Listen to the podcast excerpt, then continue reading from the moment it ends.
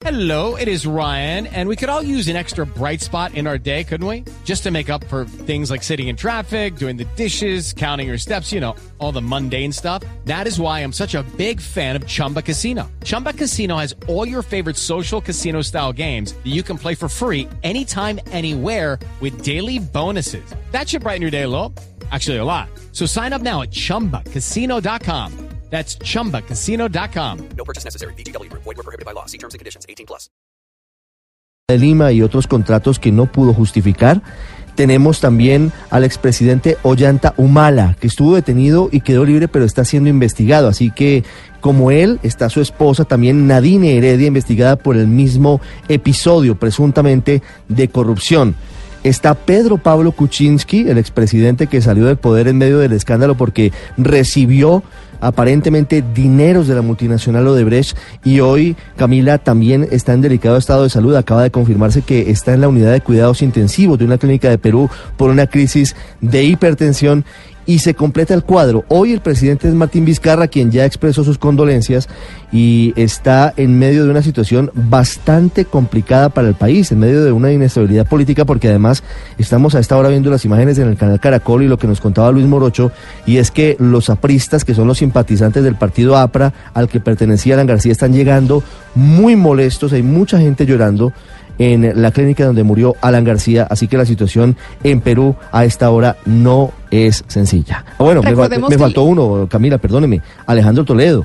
El expresidente que está prófugo de la justicia peruana está en el estado de California. Recientemente fue detenido ebrio en las calles de una de las ciudades de la costa oeste de Estados Unidos, eh, pero tiene que responder ante la justicia de su país por Odebrecht.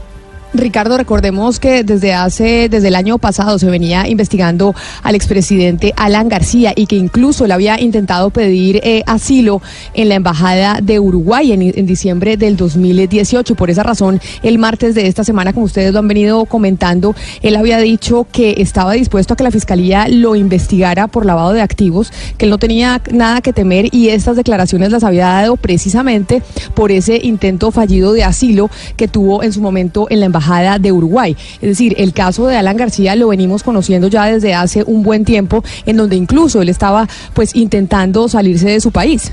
Claro, se dijo en su momento que había intentado de nuevo una solicitud de asilo fallida en Colombia, eso nunca fue confirmado, Alan García lo desmintió. Sí lo hizo con eh, la embajada en Uruguay y le negaron esa posibilidad y no era, eh, digamos, eh, algo inusual en él. Recuerde usted que Alan García estuvo durante cerca de un año en Colombia protegido por el gobierno de César Gaviria al finalizar su mandato. Estuvo protegido aquí, vivió en Colombia y luego se fue a París. Alan García era ciudadano francés, pero por eso las relaciones con Colombia eran tan cercanas. Alan García vivió en Colombia, estuvo protegido. Así que ese intento que hizo a finales del año pasado de conseguir asilo en otro territorio, en ese caso Uruguay, no era extraño. A ese hombre que tuvo una carrera política de más de 40 años. Anoche concedió su última entrevista, Camila, la repetíamos más temprano aquí, una entrevista con Radio Programas del Perú, en la que le preguntaban precisamente sobre todo esto. ¿Qué es lo importante en el caso hoy en Perú, Camila? Jorge Barata era el presidente o el jefe de Odebrecht en Perú. Jorge Barata, digámoslo, eh, es como si en Colombia habláramos de Eliberto Martorelli o de Luis Bueno, es decir, de los hombres fuertes de Odebrecht en ese país. Y Jorge Barata va a empezar a hablar ante la justicia peruana toda la semana entrante. Anoche los periodistas de radioprograma le preguntaban a Alan García por eso. Decían, ¿usted tiene miedo? Se habla de una inminente orden de captura en su contra. Él decía que no tenía ningún temor, que si tenía que ir preso, pues iría preso. Nadie se esperaba, Camila, que hoy cuando llega la policía a las 6 y 40 de la mañana a su domicilio en Lima, Alan García le diga a los policías, señores, está bien, ya me voy, entro a mi cuarto, llamo a mi abogado y salgo con ustedes.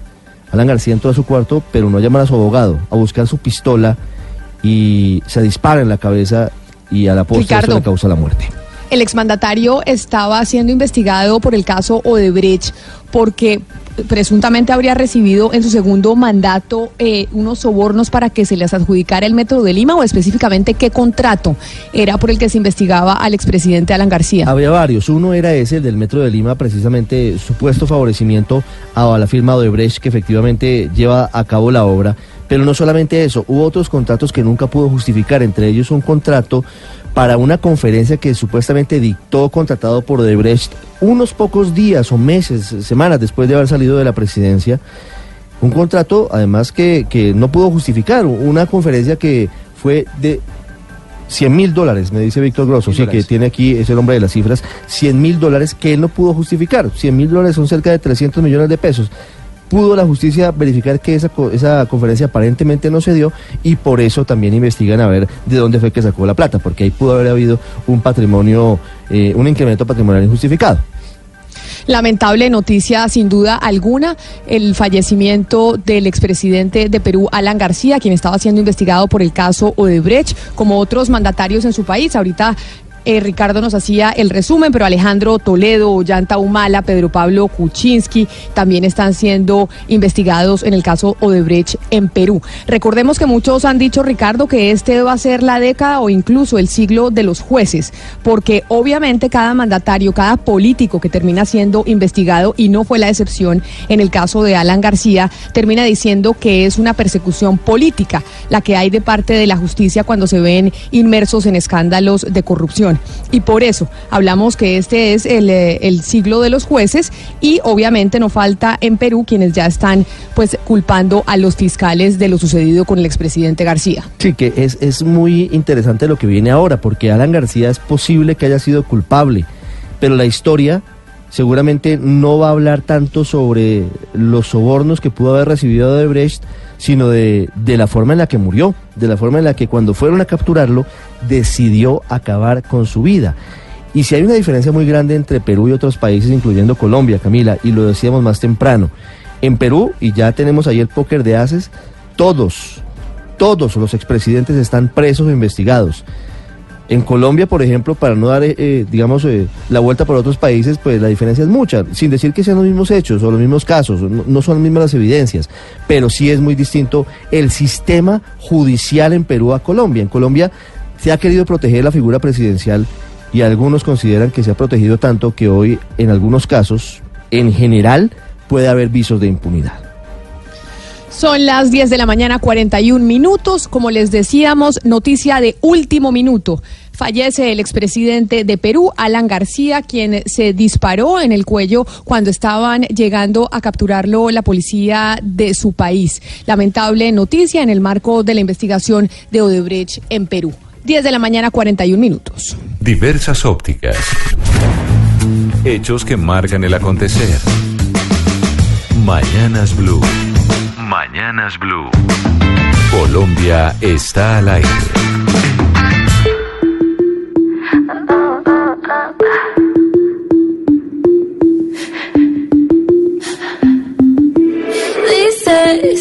que de mí ya te olvidaste y de tu mente borraste cuando yo te hacía pam pam pam pam pam pam pam, pam. piensas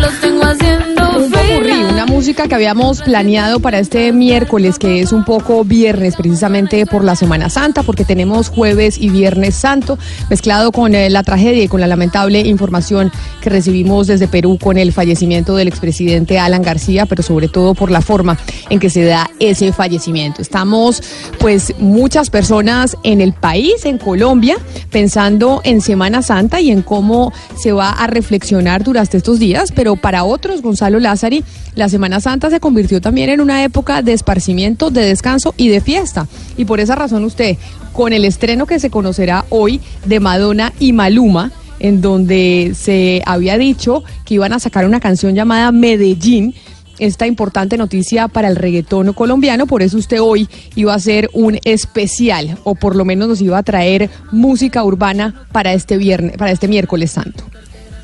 Algo en contra de mi voluntad, Camila, porque como usted sabe, yo no soy amante de este, de este género musical, lo detesto en realidad, pero sin duda alguna que hay que darle la importancia que merece, sobre todo por la representación que Colombia tiene en él. Y la canción va a salir, Camila, estamos a 17 minutos que Madonna estrene la canción con Maluma. Hay que decir que ya se puede ver el tracklist de lo que va a ser el último disco de la reina del pop.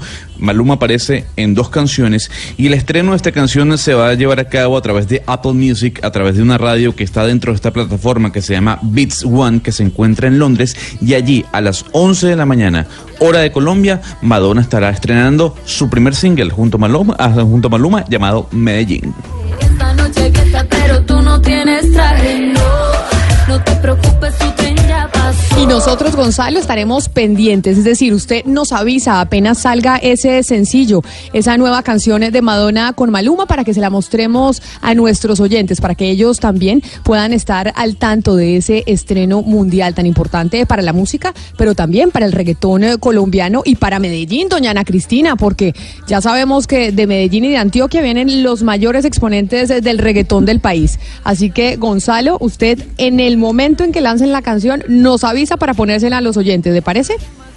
Me parece perfecto. Y le quiero hacer una última pregunta antes que usted le haga su referencia a Ana Cristina. ¿Vio la portada de la revista Time? Ay, no, no he visto la portada de la revista Time. Pero un momento, la, No pero se lo la, la de la semana pasada, porque las revistas salen los viernes. Bueno, pero la, bueno, ya uno en la página web de la revista Time puede hablar y puede ver sobre la próxima portada que va a tener. O sea, las 100 personas más influyentes del 2019. ¿Ya lo vio? ¿Lo chequeó? Sí, señor, sí, señor. Lo que pasa es que pensé que me estaba yo dije, pero si la, la- la revista sale el viernes de la próxima de la próxima semana, o sea, el viernes de esta semana, Viernes Santo. Pero denos, Pero ya denos un adelanto de lo, de quienes están precisamente en los 100 más influyentes de la revista Time. ¿Cuántas mujeres? Mire, hay mucha gente, Camila, para hacer un resumen corto. Lo más interesante son las reseñas que escriben grandes personajes de esos que aparecen como influyentes dentro de la revista Time. Por ejemplo, hay cinco historias que ya leí. La de Michelle Obama que escribió Beyoncé, maravillosa. Le recomiendo la reseña que escribió el expresidente Santos sobre Juan Guaidó, que está en la lista de las 100 personas más influyentes del año 2019. Alicia Keys escribe una reseña fantástica sobre el DJ, el rapero Khalid en los Estados Unidos y Gal Gadot, la actriz que encarna a la Mujer Maravilla, hace una reseña fascinante de La Roca, quien aparece en la portada de esa revista Time entre las 100 personas más influyentes de todo el planeta. Hay que pedirle a nuestro corresponsal en Washington, Jaime Moreno, que nos compre unos eh, unas revistas de los 100 más influyentes y nos las mande para Colombia, precisamente, para que las tengamos. Ahí le decimos a Jaime, le dejamos la tarea para que nos compre la revista y nos las mande. Le mandamos una a Panamá, ¿le parece, Gonzalo? Perfecto, Camila, me parece muy bien.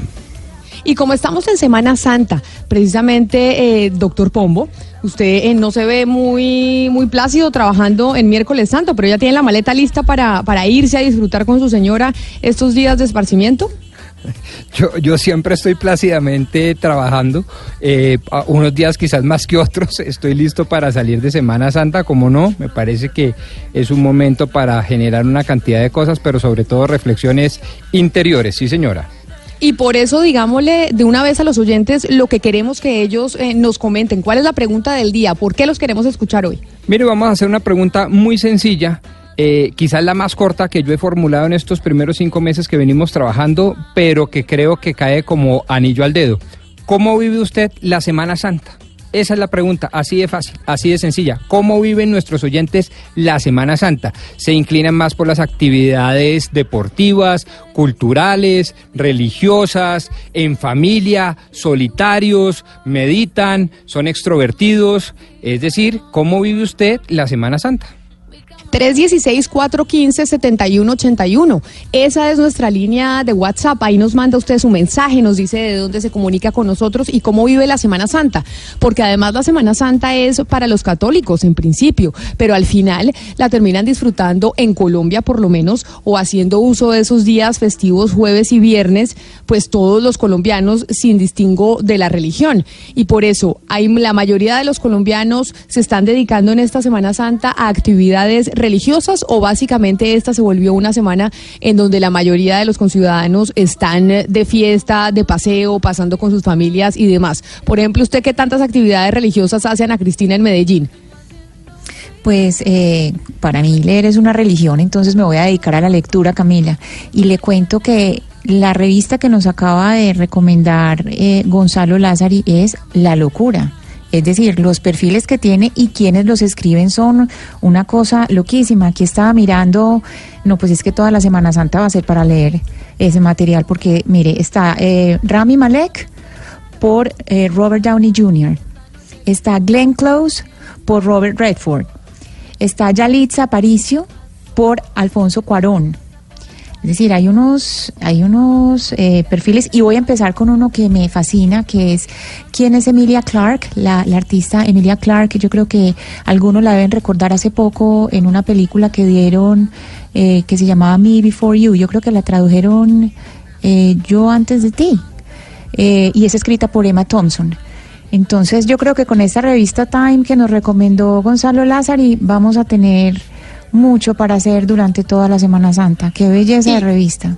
Y para los que como Ana Cristina tienen como religión leer y Semana Santa será, entre otras, un espacio para poder eh, leer esos libros que tal vez en, en, otros momentos, cuando estamos llenos de trabajo, no tenemos el tiempo para poder hacerlos, pues nos vamos a ir con la recomendación de un libro. Pero un libro en el marco de hoy miércoles. Y hoy miércoles, don Oscar Montes, normalmente, ¿qué tenemos? Hoy es miércoles de... Miércoles de Bicentenario. Eso es correcto. Y por eso nos vamos a hablar del Bicentenario y de un libro.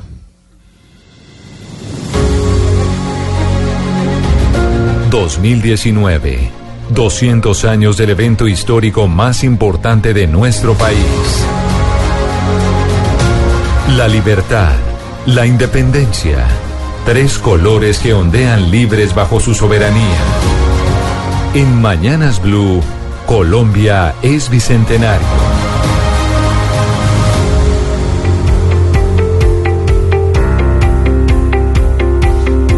de la mañana, 50 minutos y somos bicentenario. Estamos en 2019 celebrando los 200 años de libertad. Y por eso hoy en bicentenario hemos querido llamar eh, a Sandra Borda, politóloga que por estos días está lanzando su libro que se llama ¿Por qué somos tan parroquiales? Una breve historia internacional de Colombia. Sandra, bienvenida a Mañanas Blue, felicitaciones por el libro y gracias por atendernos en el marco de esta sección que tenemos aquí en Mañanas Blue cuando Colombia está al aire todos los miércoles de Bicentenario.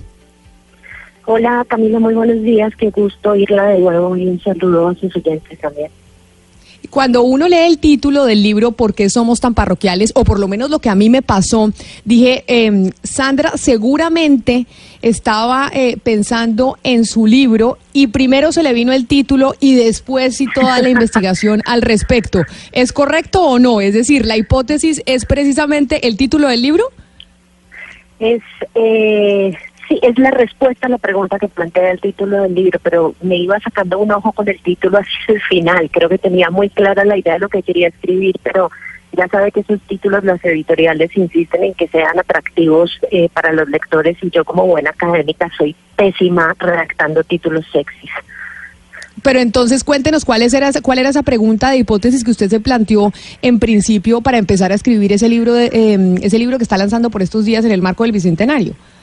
Pues fíjese que la idea era tratar de, de investigar y tratar de dilucidar las razones por las cuales somos un país con un carácter tan introvertido en el escenario internacional. Todo el mundo eh, toda la gente que ha escrito sobre temas de política exterior insiste en que Colombia tiene un lugar geográfico privilegiado, hubiese sido un lugar, por ejemplo, donde la llegada de migraciones eh, eh, tendría que haber sido más fácil, tendría que haberse facilitado más, tendríamos que ser un país mucho más volcado hacia lo global y sin embargo si nos comparamos con muchos países latinoamericanos y de otras partes del mundo somos supremamente introvertidos eh, tratamos de mantener sobre todo en esta en el siglo XX tratamos de mantener una actitud muy bajo perfil que llame muy poco la atención eh, y el libro lo que intenta preguntarse es, es, por qué, por qué a pesar de que tenemos una ubicación geográfica que daría para que fuéramos mucho más eh, insertados en lo internacional, terminamos siendo tan absolutamente introvertidos y parroquiales.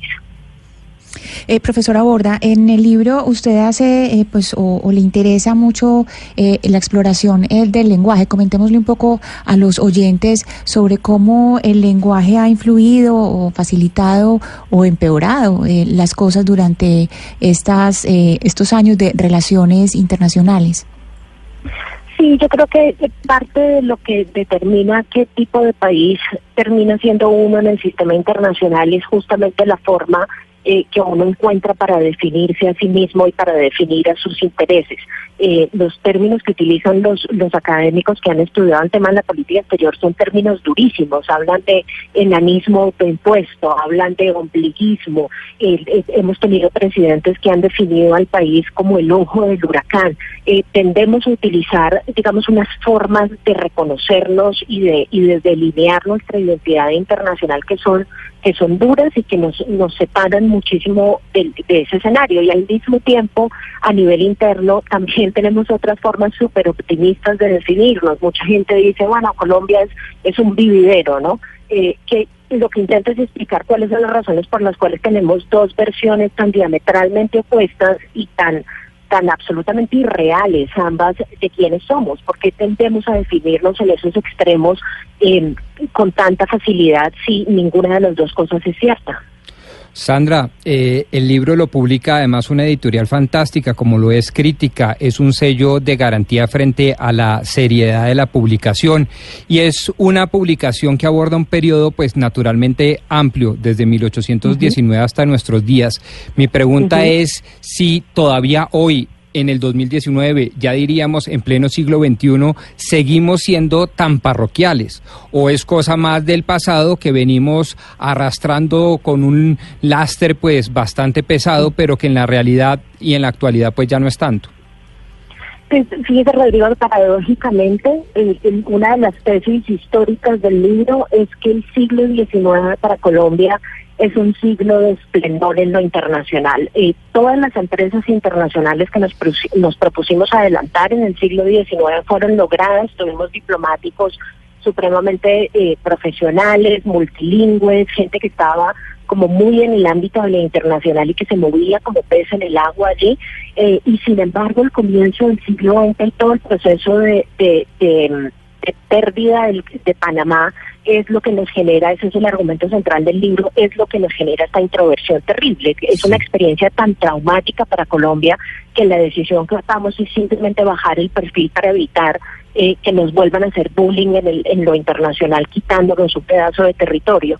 Eh, Tristemente, yo, yo no tengo una narrativa del siglo XX que apunte en la dirección que usted sugiere. Yo no creo que estemos caminando hacia un proceso de desparroquialización en lo gubernamental, pero sí digo gracias a la globalización, las clases medias colombianas eh, hoy tienen mucho más contacto con lo internacional y son las clases medias y no las élites del Sí. país las que nos van a empujar hacia el escenario internacional. Profesora, profesora Borda, le pregunto, estamos celebrando el bicentenario, ¿no? Estamos celebrando el bicentenario en, en Colombia. A propósito de ese tema que nos ocupa hoy, le quiero preguntar a usted, ¿ese parroquialismo nuestro tiene que ver también con el hecho de haber sido conquistados por españoles y no por ingleses o por franceses? ¿Eso tiene algo que ver con eso?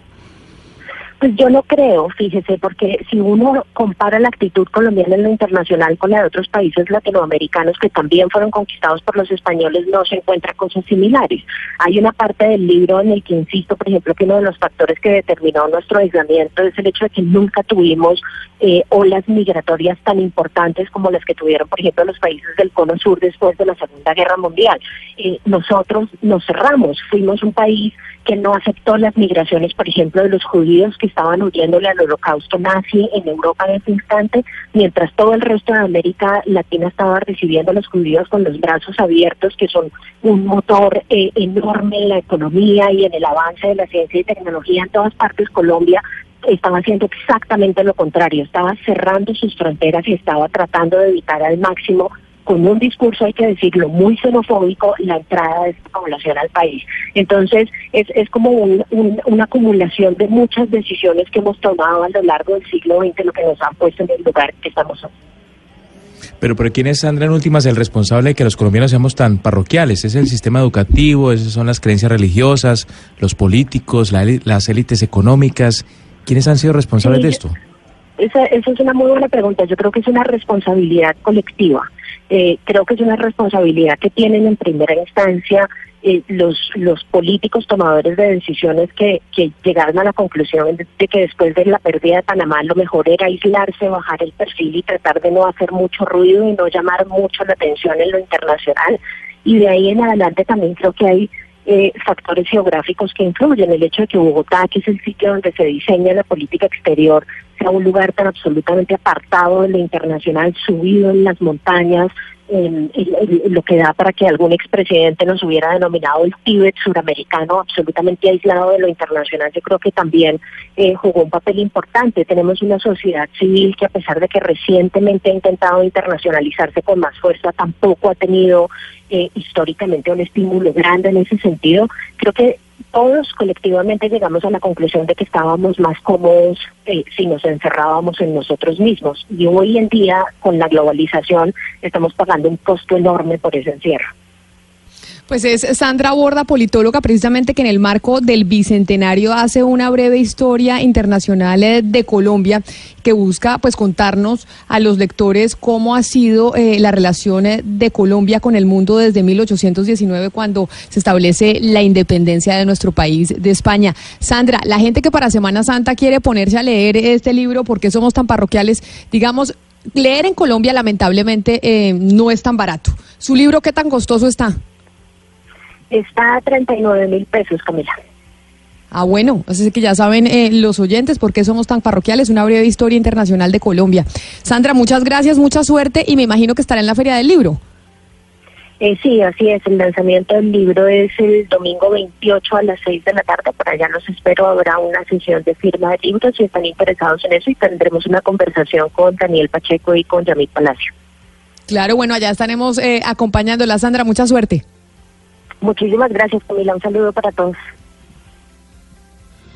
Me acercaré, yo solo la miré, me gustó, me pegué, le invité, bailemos.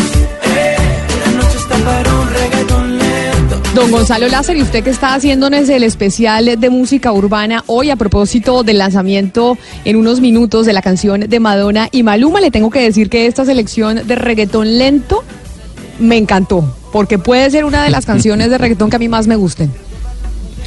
Y la va a tener en Spotify también en Deezer, Camila. Vamos a hacer un especial y un playlist para este esta Semana Santa para que todos los oyentes puedan disfrutar de este género musical del cual yo no hago parte, no me gusta, hay que decirlo, pero bueno, había que eh, enaltecer lo que está haciendo Colombia dentro del género musical, tomando en cuenta que, como usted decía, en minutos Maluma saldrá, sacará una canción junto a Madonna. Es importante decir también, Camila, que para esta Semana Santa, usted en Netflix ya puede ver la película de Beyoncé. Se llama Homecoming, se estrenó el día de hoy y ya en la plataforma Netflix la puede checar. ¿Y esa película de Beyoncé es eh, sobre su vida o es una película en la que ella actúa? ¿Qué pasa con esa película? Es un documental que ella misma dirigió, eh, Camila, y que está basado en un concierto que realizó ella en el Coachella, lo que hubo detrás de ese concierto, previo al concierto, que fue y ha sido una de las presen- presentaciones más importantes que ha tenido la cantante en su carrera. Y ya que usted habla de los oyentes y para ellos es la música que usted nos trae hoy de miércoles santos, vamos a oír, a- vamos a oírlos, vamos a oír qué hacen y cómo viven en la Semana Santa nuestros oyentes en el 316-415-7181 porque aquí los queremos escuchar. En Mañanas Blue los escuchamos. Buenos días, mañana Bloom. Entonces, antes había eh, yo vivo la Semana Santa en familia, en las casas, con mis hijos. Hacemos un buen almuerzo que lleve pescado y ya, pues es que la Semana Santa es como estar un, un poco en la casa, como que recreado y todo eso así por el estilo. Muchas gracias. Les habla la señora Hilda de la ciudad de Cali. Que todo esté muy bien para ustedes. Un saludo muy especial a toda la gente que está eh, en la ciudad de Cali. Doña Nidia, muchas gracias por comunicarse con nosotros. Y sí, Semana Santa también, entre otras, es eh, esta época en donde la gente come pescado, en donde se come pescado y el aumento eh, de la venta de pescado en el país pues se mueve enormemente. Vamos con otro oyente. Buenos días, Camila, y a toda la mesa de trabajo. Pues para mí la Semana Santa, pues me toca trabajar normal. Y el día que tengo de, de festivo lo utilizo para descansar. Lo agarro como si fuera un festivo más. La verdad, pues en religión yo no lo veo Se nos fue nuestro oyente, un saludo muy especial. Y sí, así Oscar, como, como este oyente estamos mucho, trabaja, muchos, trabajamos de lunes a miércoles y tomamos los días festivos jueves y viernes comiendo pescado el viernes. Unos trabajamos y otros parrandean, ¿no? Por eso habla de- también se habla de parranda santa. Y hay gente que dice que no está en Semana Santa, sino en parranda santa. Porque la gente se olvida un poquito de esta parte del recogimiento espiritual de la familia y se va pues a gozársela, a parrandeársela. Así es, así es. Mire, y le doy unos datos sobre Semana Santa y los y el consumo en esta semana. Además del pescado, Oscar, como, como decíamos y nos contaba nuestra oyente desde Cali, pues obviamente también se mueve, entre otras cosas, por ejemplo, los paquetes turísticos religiosos, pero otros productos como las velas. En esta época se venden muchas velas, se venden muchos rosarios y otros objetos eh, de tradición que mueven para esta época, don Oscar, entre el 15 y el 20% del comercio en artículos religiosos, lo que quiere decir que los colombianos sí se toman esta semana santa, esta semana mayor, pues con, eh, con mucha seriedad, sobre todo aquellos católicos. De acuerdo, y también se mueven los hoteles y se mueven mucho todos los sitios turísticos. Pero además le digo una cosa, Camila, ¿usted se acuerda que uno antes no podía comer carne roja en Semana Santa? No, Era todavía no, se puede. Solo pescado. o sea, si usted, si usted es No, no, católico, u- todavía no se puede. No, pero usted va a un restaurante un Viernes Santo y la gente está comiendo, tranquilamente están comiendo carne, no hay ningún problema. De sí, verdad, señor, o pero sea, Pero qui- quien es católico realmente practicante, como decimos algunos, respeta la Sí. tradición, Oscar. Sí, le sí, le cuento, pero- Camila, que lo, lo que dice la Iglesia Católica, bueno, eso está cambiando, pero lo que ha dicho la Iglesia Católica es que la carne roja representa el cuerpo de Cristo, el cuerpo de Jesús crucificado, y que por eso, pues, por respeto a, a ese momento no se consume carne roja, entonces por eso se, se recomienda el pescado. Es Pero una, es es- una es- tradición que... Sí, pero se ha ido perdiendo, ¿sabe Hugo Mario? Porque mire, Sí, usted, sí, bueno, claro. dígame usted cuántas hamburguesas y cuánta carne se come el jueves y el Viernes Santo. ¿Se acuerda de esa No, época? Yo me acuerdo cuando era chiquita, sobre todo en Presto, que para Semana Santa sacaban eh, la hamburguesa especial de pescado. Para Ah, que la, sí, porque sí, seguramente Se, se disminuían las ventas para, para esa época y entonces sacaban la hamburguesa especial de Semana Santa. No, y si vamos más atrás, me cuentan mis abuelos que el Viernes Santo, por ejemplo, no se bañaban los, los católicos hace mucho tiempo, porque se convertían en pescado. Era la que decía la- Hay leyendas, ¿no? Mire, hay una leyenda, por ejemplo, en Valledupar, ahora en, el- en Hurtado, en el balneario de Hurtado, la gente no podía ir a bañarse los días santos porque le decían a los niños que se convertían en sirena, la sirena de Hurtado, o se convertían en peces. O sea, también era, era parte de las leyendas que acompañan la Semana Santa. Vamos con otro oyente más que nos cuente cómo vive la Semana Santa en el 316-415-7181. Sí, buenos días. Eh, para participar en el programa, habla con Pedronel Plaza, de acá de Cali. Eh, en cuanto a la Semana Santa, sí, yo soy católico, eh, voy a misa, eh, voy a algunas procesiones, eh, aprovecho los días que mi hijo, mi esposa, eh, mi cuñada podemos salir de viaje, entonces vamos a, vamos a, salir de viaje, pero donde vamos siempre estamos pendientes de ir a la iglesia y de rezar, y si hay como ir a la procesión, vamos a la procesión, no es tampoco parranda santa, ¿no? Sí paseamos por lo que se dan los días que, que todo el mundo no, no, no tiene los días de Semana Santa para toda la familia. Muchas gracias.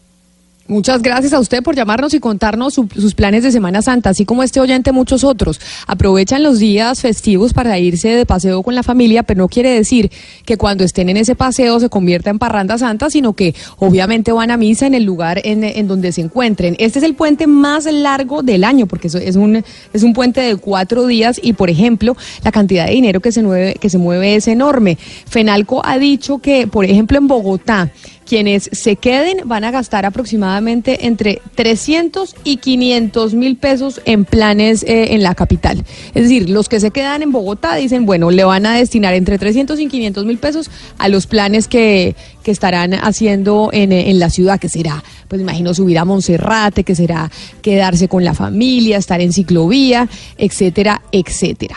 Son las 11 de la mañana, 9 minutos. Dígame, doctor Pombo. No, no, mire lo variopinto Camila de todos nuestros oyentes. Entonces unos dicen que van a ser más caseritos, el otro que no, que es un festivo más, que no le ve nada de particular. El otro un poco más creyente seguramente dice no, y que incluso está dispuesto a participar con su familia de las procesiones. Vea usted lo interesante de, de las opiniones de nuestros oyentes en relación con una semana que ha sido tan tradicional en Colombia. Así es. Por ejemplo, Pombo, ¿usted eh, se va de religioso? No, usted se va a chuachi, pero no de religioso. No, pero sí me gusta eh, hacer un acto muy introspectivo, como les he contado, yo me subo a una montaña casi todos los días y allá hay una virgen, la, la virgen pues a- al final de la montaña, y eh, que, que llaman en la Unión eh, Cundinamarca la Virgen Alta. Y ahí eh, rezo. Y oro unas dos, dos horas y media, y eso me encanta. Oiga, Rodrigo, pero está, es tan cierto lo que usted dice, si usted va a las playas eh, jueves, viernes, sábado y domingo, eh, van a estar seguramente colmadas de turistas, pero si usted va a los templos religiosos, a las iglesias, también eh, hay cantidad de gente, multitudes participando de las procesiones y los actos religiosos, hay gente para todo. Para todo, para todo. Eh, y es muy curioso ver eh, el comportamiento, por ejemplo, ¿sabe de qué? Yo, yo me fijo en dos o tres cosas. Uno, eh, un poco de los estratos. Dos, de las regiones. Y tres, de... de de los de las profesiones. Es decir eh, yo hago ahí por lo menos entre amigos y eh, en, en mi oficina un poco usted a dónde va a qué se dedica y sabe que eso varía digamos del centro y la periferia varía mucho. Yo creo por ejemplo que la parte rural sigue siendo aún más creyente que la parte urbana. Eh, pero pues esto obviamente no tengo aquí los datos estadísticos y científicos para comprobar sino simplemente son conjeturas personales Pero lo uno no excluye lo otro, ¿no? Usted puede estar un tiempito en vaca- descansando, digamos, en la playa, pero también saca el rato y va a, la- y va a misa, porque hay, hay también eh, las, las, todas esas ¿Hay iglesias cerca de la playa? ceremonias de Semana Santa. ¿Ah? ¿Hay iglesias cerca de la playa? Sí, sí, claro, uno, uno Pues, va a en misa. Cartagena hay templos bellísimos. Claro, por supuesto, y en todas las ciudades de en, la, en Santa Marta, en, en. 316-415-7181. Ahí, como mis compañeros, pues usted nos puede, ustedes nos pueden contar sus planes de Semana Santa. Son las 11 de la mañana, 11 minutos. Yo los voy a invitar a que nos vayamos al departamento del Chocó. Para practicantes y aficionados, profesionales y fanáticos, los deportes en Mañanas Blue.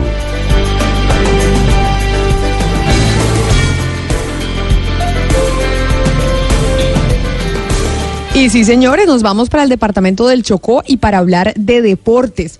¿Quién es el más futbolero de la mesa? Me da la impresión que el más futbolero de la mesa podría llegar a ser eh, Don Hugo Mario. ¿Usted podría llegar a ser el, más, el, el que más le gusta el fútbol en la mesa? Pero, ¿futbolero qué? ¿Que juego fútbol o que veo fútbol?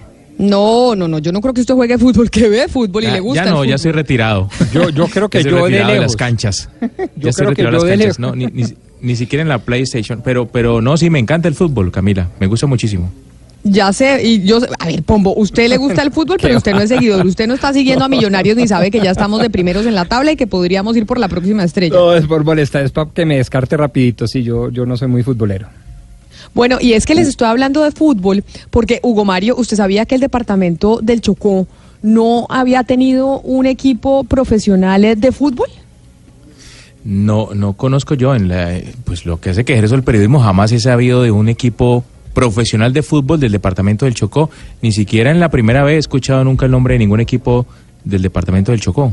No, yo tampoco, pero por eso es que estamos en comunicación con Juan José Chalela, quien es el líder del proyecto que se llama Chocó Unido Fútbol Club. Yo al principio cuando me ponían eh, Chocó eh, FC, o sea, mejor dicho, pensaba y yo decía, ¿de qué me estarán hablando cuando me, pasaba, me pasaban el soporte? Y lo que me informan es que precisamente es el primer equipo de fútbol profesional eh, del Chocó. Señor Chalela, bienvenido, gracias por estar con nosotros. Eh, hola a todos, ¿cómo están? Eh, Camila, a toda la, la mesa de trabajo, ¿cómo les ha ido? Mucho gusto saludarles. Bueno, ¿cómo es esto? Este eh, Chocó Unido Fútbol Club es ya un equipo profesional, es decir, es, el- es un proyecto para tener el primer equipo profesional de fútbol de ese departamento. Sí, así, tal cual. Eh, eh, bueno, para contarles, eh, este es un proyecto que arrancó hace, digamos, como, como idea, más que nada, eh, hace ya casi unos dos años, hace y en mayo se cumpliría como el primer año que nos, nos vimos. Eh, nosotros basados en, somos un grupo de Bogotá, eh, pensábamos en, en un modelo como el del San Pauli. Señor Chalela, voy a voy a corregir un poco la comunicación con usted porque no eh, se nos está cortando y queremos oírlo mejor precisamente para saber de qué se trata todo este proyecto. Pero también mientras mientras arreglamos la comunicación eh, con usted, tenemos también a Didier Portocarrero, que es el entrenador, el director técnico del Chocó Unido Fútbol Club. Eh, entrenador Portocarrero, bienvenido. Muy, muy buenos días a todos los oyentes y, y a la mesa principal de, de deportes. ¿Hace cuánto está usted eh, de entrenador del Chocó Unido Fútbol Club? Bueno, eh, tuve la oportunidad de- desde el año pasado, eh, eh, los, eh, los dueños del Unido, el profesor Juanjo y, su grupo de trabajo estuvieron haciendo vi- visitas, eh, mirando el entorno de, deportivo, las condiciones en las que los pelados trabajan, eh, cómo trabajamos los profes y les gustó mucho el trabajo mío y, y decidieron de que yo fuera el entrenador de, de- del grupo de Chocó Unido. Y bueno, ustedes, eh, o lo que tengo entendido es que lo que buscan con este proyecto del Chocó Unido eh, Fútbol Club es que sea el primer equipo profesional de la región. ¿Qué falta para que se conviertan en profesionales? Tenemos entendido que ya tuvieron eh, la primera fase del proyecto, que era crear la categoría sub-15, que ya participó en el torneo Las Américas el año pasado en Cali. Pero cuéntenos y explíquenos un poquito cuáles son todas esas fases y esas etapas que faltan para que puedan llegar a ser el equipo profesional, que es la intención del proyecto. Exacto. Bueno, yo, yo primeramente te hablo de, la parte de- de- deportiva, que es la parte en la que eh, más me direcciono. Sí, el, proyecto inició con eh, una convocatoria que fue muy jugosa, asistieron más de, de, de 180 deportistas con la ilusión de, de hacer parte de Chocunio. Eh, hicimos una selección de 23 deportistas que, que fueron los que tuvieron la, eh, la oportunidad de, de, de viajar al, al torneo de las Américas, a vivir su experiencia. Eh, las cosas salieron muy bien. Afortunadamente, a pesar de que era, éramos un equipo recién creado, pues eh, mostramos nuestro talento deportivo. De hecho, eh, cinco pelados, si mal no estoy, estuvieron presentando pruebas millonarios que se interesaron en ellos y, y quedaron muy muy contentos con uno de los de los chicos por la edad, la estatura y, el talento que tiene. Eh, nosotros seguimos trabajando acá eh, eh, a la espera, eh, sé que se están haciendo todo lo pertinente en temas de inversión, en temas de, de apoyo para que se pueda cumplir, porque uno de los grandes sueños de, Juan José y el grupo de trabajo es que los deportistas chocuanos tengan la primera opción en el Chocó, no tengan que ir afuera a buscar una opción de, jugar fútbol profesional, sino que la tengan desde aquí, desde que primero demos el paso aquí, de que aquí nos apoyemos, de que- desde que nos unamos como Chocó para tener una representación profesional y así mismo eh, demostrarle al, al mundo entero es lo que se viene demostrando de que somos un departamento rico eh, en cultura y mucho más en deporte donde hay muchos talentos y si bien vienen en las últimas elecciones Colombia siempre eh, damos nuestro aporte con algún algún miembro entonces eh, eso habla muy bien de nuestra región entonces estamos trabajando es eh, enfocarnos para que todo salga de la mejor manera. Vamos a abrir convocatoria posiblemente este año para para iniciar a, a hacer a más jugadores, bien sea sub-17 eh, o complementar la, la, la base del equipo sub-15 que ya tenemos. Profesor Portocarrero, usted lo acaba de decir efectivamente, siempre en la selección Colombia hay algún representante del departamento del Chocó y del Chocó han salido muchísimos futbolistas. Alguna vez yo le escuchaba a algún experto que me decía que la gente del Chocó y los futbolistas del Chocó pues tenían eh, sobre todo una genética muy importante para poder destacarse en el fútbol, entre otras por ser del Pacífico, por la alimentación, por la raza, etcétera, etcétera. ¿Es eso cierto? Es decir, el ADN y la genética de los de, de los chocuanos se da precisamente para que puedan ser y para que puedan ser buenos al fútbol y destacarse en comparación, por ejemplo, con alguien que haya nacido en, Pasto, en Antioquia, en Cundinamarca. Exactamente, creo que la, genética juega un papel muy importante en el, en el deportista eh, chocuano, creo que so- somos muy fuertes, eh, somos muy aguerridos y creo que una, eh, somos muy talentosos, Eh, a pesar de que mm, de momento no trabajamos en las mejores condiciones, pero te- te- tenemos tenemos eh, eh, eh, ese talento innato y que nos permite día a día mostrar lo que tenemos y que y que siempre salgan buenos prospectos deportivos desde acá de nuestra región. Oiga, profe, estaba aquí mirando la lista de futbolistas chocuanos. Me encuentro, por ejemplo, con Darwin Andrade, fue convocado por Peckerman a la selección colombiana en su momento. Está Carlos Sánchez, Elkin Blanco, eh, Watson Rentería, Jackson Martínez, eh, Pipe Pardo, John Córdoba, goleador del fútbol eh, eh, europeo. O sea, hay grandes figuras, pero, pero ¿cómo hace un muchacho chocuano que, que tiene talento para el fútbol, para ser descubierto, para convertirse en profesional? ¿Cuál es el proceso? ¿Quién lo busca? ¿Quién lo, quién lo descubre? ¿Quién lo promueve? Pues es bastante complicado. Eh, de momento pues toca los, a los pelados o de pronto los entrenadores pues eh, vemos que hay alguna convocatoria y nos tiramos la aventura y llevamos los pelados para mostrarlo y a veces entre mil, entre 100, 500 deportistas, pero siempre es complicado. Eh, ahora hay una gran ventaja que eh, lo- los los veedores del fútbol están buscando más, más, más la región y de pronto eso ha permitido que sea más fácil, que de acá le, le echen el ojo y lo puedan llevar, pero anteriormente era mucho más complicado que tocaba desplazarse a otra ciudad eh, para ver si de pronto había la, la oportunidad y siempre es complicado las condiciones, a veces eh, las personas no tienen dónde quedarse, no tienen cómo alimentarse todo el tiempo mientras están allá, entonces les toca buscar quien los apadrine, buscar quien les colabore. Eh, to- toca muy complicado de todas formas porque igual eh, siempre a veces eh, hay, carencia económica en los hogares y, y siempre un, un, un plus muy complicado. Esa es una de las ventajas que, eh, que tiene el Chocunio, que eh, no se le cobra a los deportistas, se le trata de, de brindarle ellos la herramienta para que hagan lo que les gusta, siempre y cuando estén encaminados por el tema académico. Profesor Didier, le pregunto, ¿usted, ¿usted es pariente de Pablo Portocarrero? Una. Y la otra pregunta es, ¿en cuánto tiempo creen ustedes que pueden llegar al fútbol profesional? Es decir, a competir ya con un, no sé, con un junior, con un millonarios, con un nacional. ¿En cuánto tiempo? Bueno, eh, la primera pregunta te la respondo. Eh, eh, no, no tuve la, no tenía la oportunidad de conocerme con Pedro Pablo, pero eh, mi papá antes de fallecer me dijo que éramos primos hermanos. En algún momento, pues, eh, espero conocerlo, tenerlo de frente, porque de todas formas, como dicen por ahí, la sangre en el agua. Eh, el otro punto es el 2. Y nosotros, la ambición de nosotros y nuestro sueño es de que a 5 años, 10 años, tener al menos el equipo en, en profesional, que nosotros vamos a llenar eh, el estadio del Chocó y, y que aquí venga un Nacional, que venga un Junior, que venga un América, que venga un Cali, etcétera, equipos, equipos de primer nivel. Qué interesante lo que usted nos está contando, entrenador, sobre lo que están haciendo en el Chocó. Y retomamos la comunicación precisamente con el líder del proyecto de Chocó Unido Fútbol Club, Juan José Chalela, que pues sabemos que las comunicaciones son complejas precisamente por la región en la que, en la que se encuentran. Señor, Chach- eh, señor Chalela, nos decía el, eh, el profesor Portocarrero que la idea que se tiene con este proyecto es que los jugadores de fútbol o, lo- o lo- quienes quieren volverse profesionales en fútbol no tengan que irse de la región, sino que puedan quedarse en la región y puedan estar en un equipo que represente eh, al departamento. ¿Cómo van a lograr eso? ¿Cómo van a lograr que los, eh, que los niños que quieren eh, entrar a jugar fútbol decidan quedarse en, en Chocó y no irse, por ejemplo, venirse a Bogotá para jugar en Millonarios o irse a Medellín para jugar en, eh, en Nacional o en el Medellín, etcétera, etcétera? Eh, bueno, ahí ya creo que me están oyendo mejor.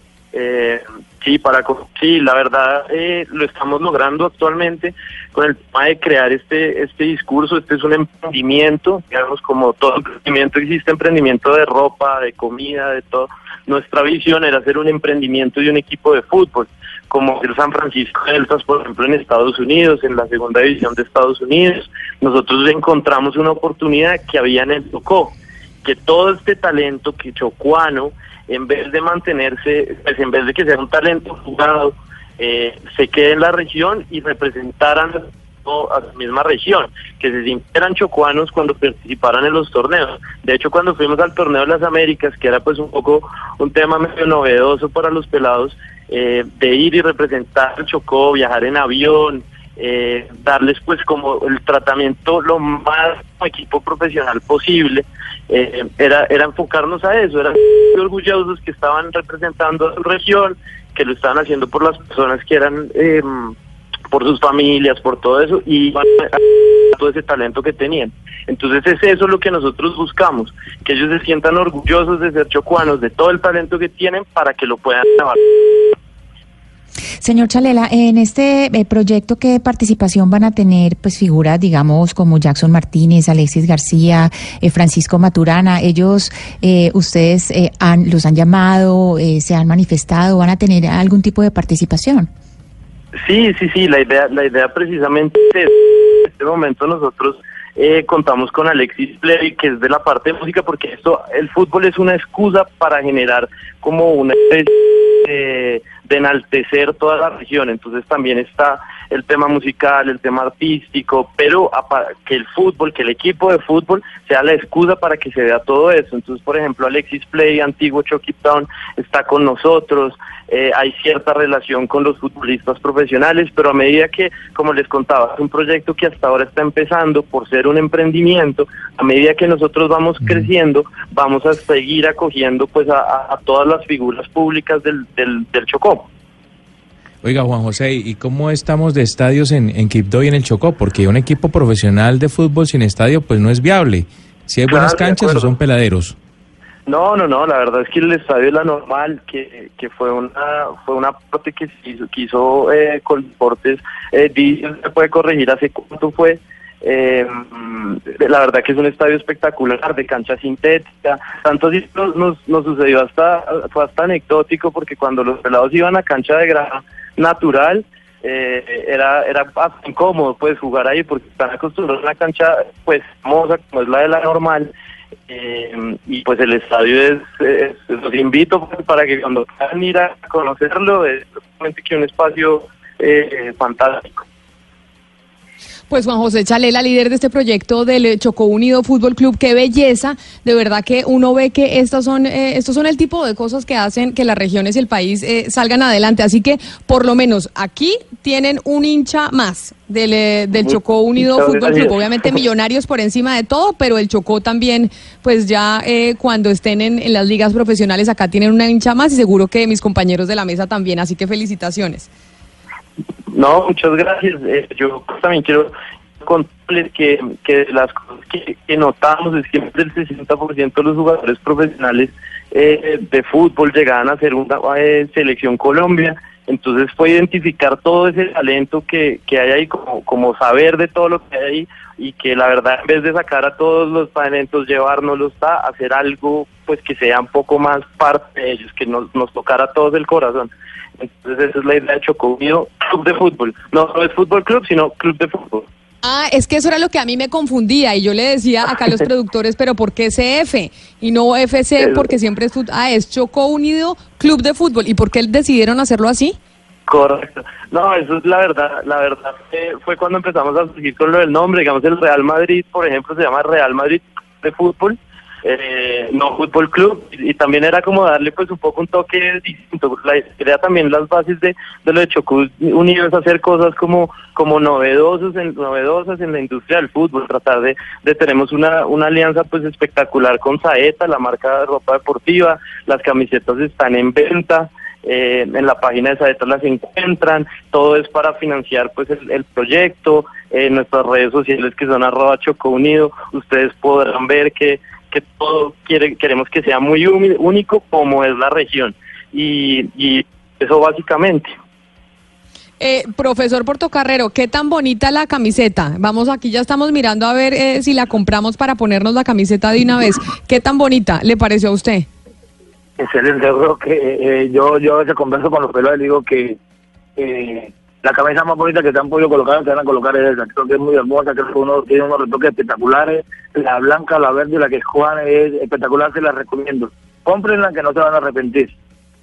Ay, profesor, también líder portocarrero, entrenador del Chocó Unido Club de Fútbol. A los dos, felicitaciones y muchas gracias por haber estado con nosotros hoy en Mañanas Blue. Muchas gracias Muchas gracias a ustedes.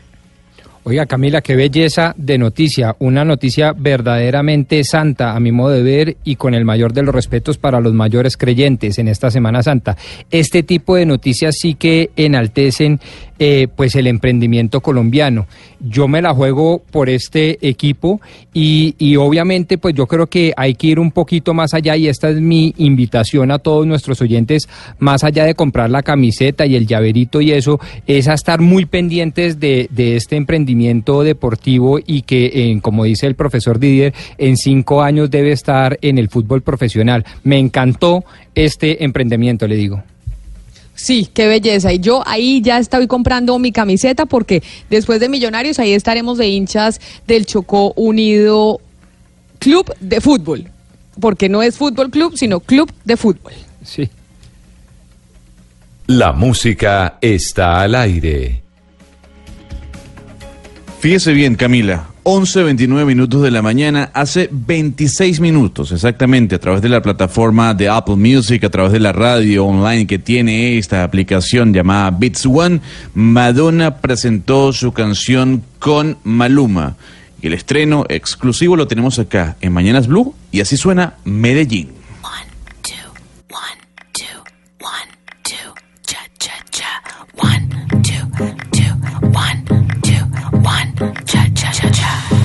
I took a pill and had a dream. Yo también. I went back to my 17th year. Allowed myself to be naive. Dime, To be someone I've never been. me encanta.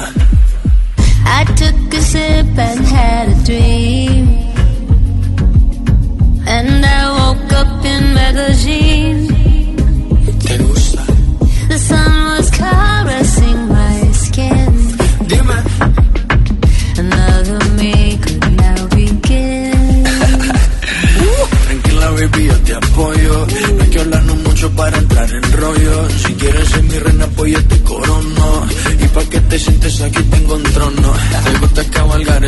claro. Si sientes que voy rápido, le bajo. Discúlpame, yo sé que eres Madonna. Pero te voy a demostrar cómo este perro te enamora. Ven conmigo, let's take a trip. Si te llevo por un lugar lejano, Ven conmigo, I'll be so good for you. te enamoro, te enamoro, mami. Ven conmigo, let's take a trip. Dame de eso que tú estás tomando. Ven conmigo, Sipping my pain just like champagne. Found myself dancing in the rain with you. I felt so naked and alive. Show me. For once I didn't have to hide myself. Dice, oye mamacita, ¿qué te pasa? Yeah. Mira que ya estamos en mi casa. Yeah. Si sientes que hay un viaje ahí en tu mente, será por el exceso de aguardiente. Pero mami, tranquila, tú solo vacila. El lanzamiento del año hasta el momento. La canción de Madonna con Maluma se llama Medellín, pero no he podido entender, Gonzalo, que se estrenó hace pocos minutos, eh, ¿por qué se llama Medellín la canción?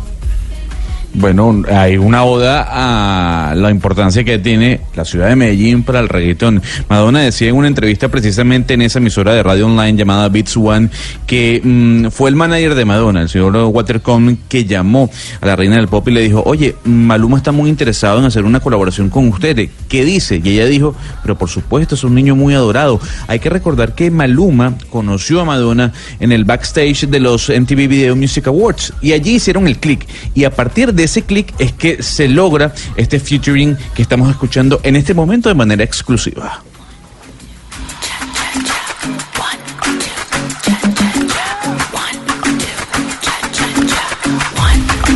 Slow down.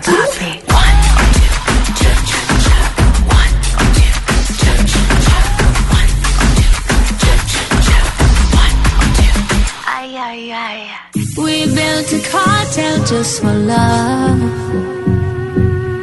Venus was hovering above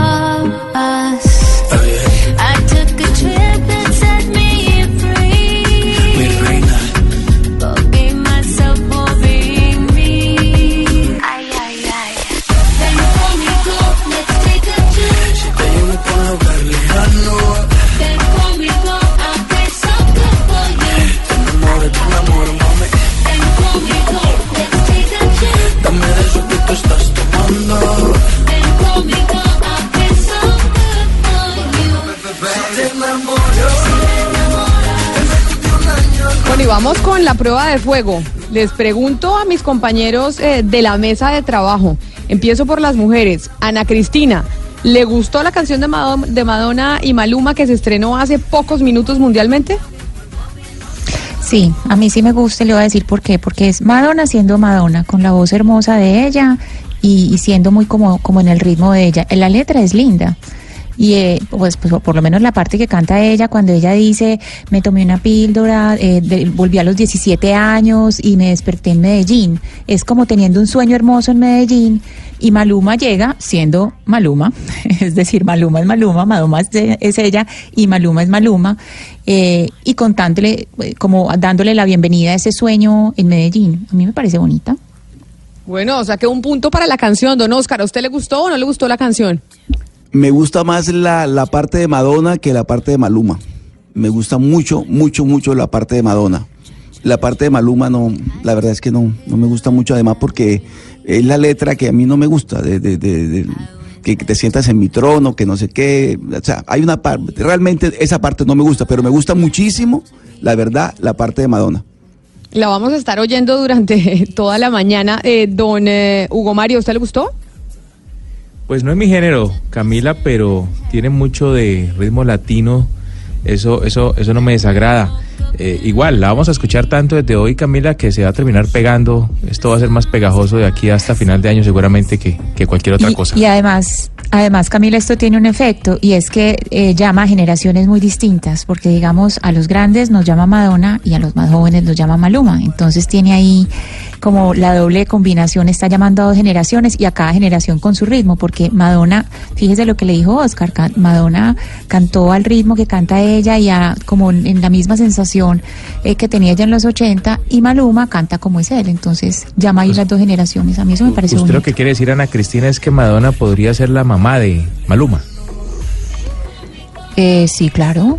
Podría, Pero ¿no? además se Pues perfectamente, tiene- yo creo, claro, perfectamente. Sí. Ya tiene Además, 60 pero Madonna, ¿no? vengancita, creo. Vamos a preguntarle a la, 60 y 20. a, la, a la cuchilla de esta mesa, y es don Gonzalo Lázari. ¿A usted le gustó o no le gustó la canción? No, no me mató, en lo absoluto, no me mató.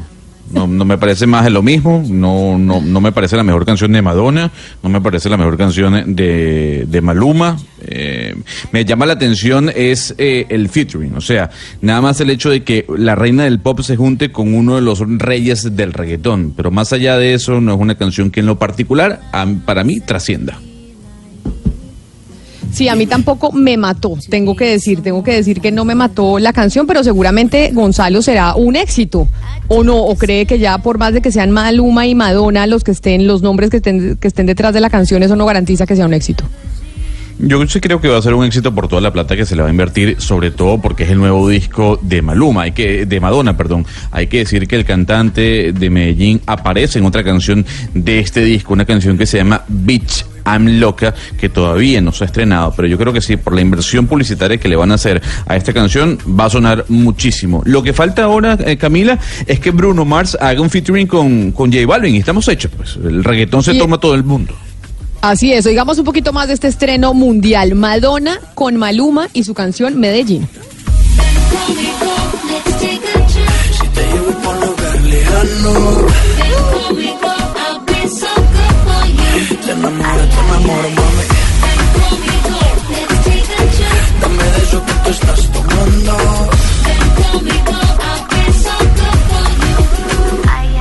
Y nosotros que estamos de reggaetón hoy, miércoles santo, y de reggaetón por cuenta del lanzamiento de Madonna y Maluma, y Gonzalo Lázari haciéndole un especial a la música urbana, pues queremos saber, mientras nosotros estamos eh, oyendo reggaetón, entre otras cosas, en el 316-415-7181, nuestros oyentes nos cuentan cómo viven la Semana Santa, porque aquí los escuchamos. En Mañanas Blue los escuchamos. Muy buenos días, eh, amigos de Blue. Mi nombre es Diego Peña, hablo desde Mosquera, Cundinamarca.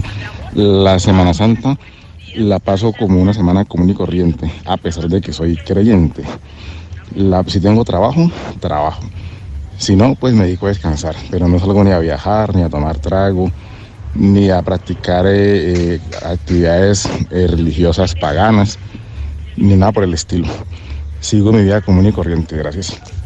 Un saludo muy especial a toda la gente en Cundinamarca y en Mosquera, que también hay muchas personas que aprovechan estos días libres para darse una vuelta por, por la sabana eh, de Bogotá. Vamos con otro oyente.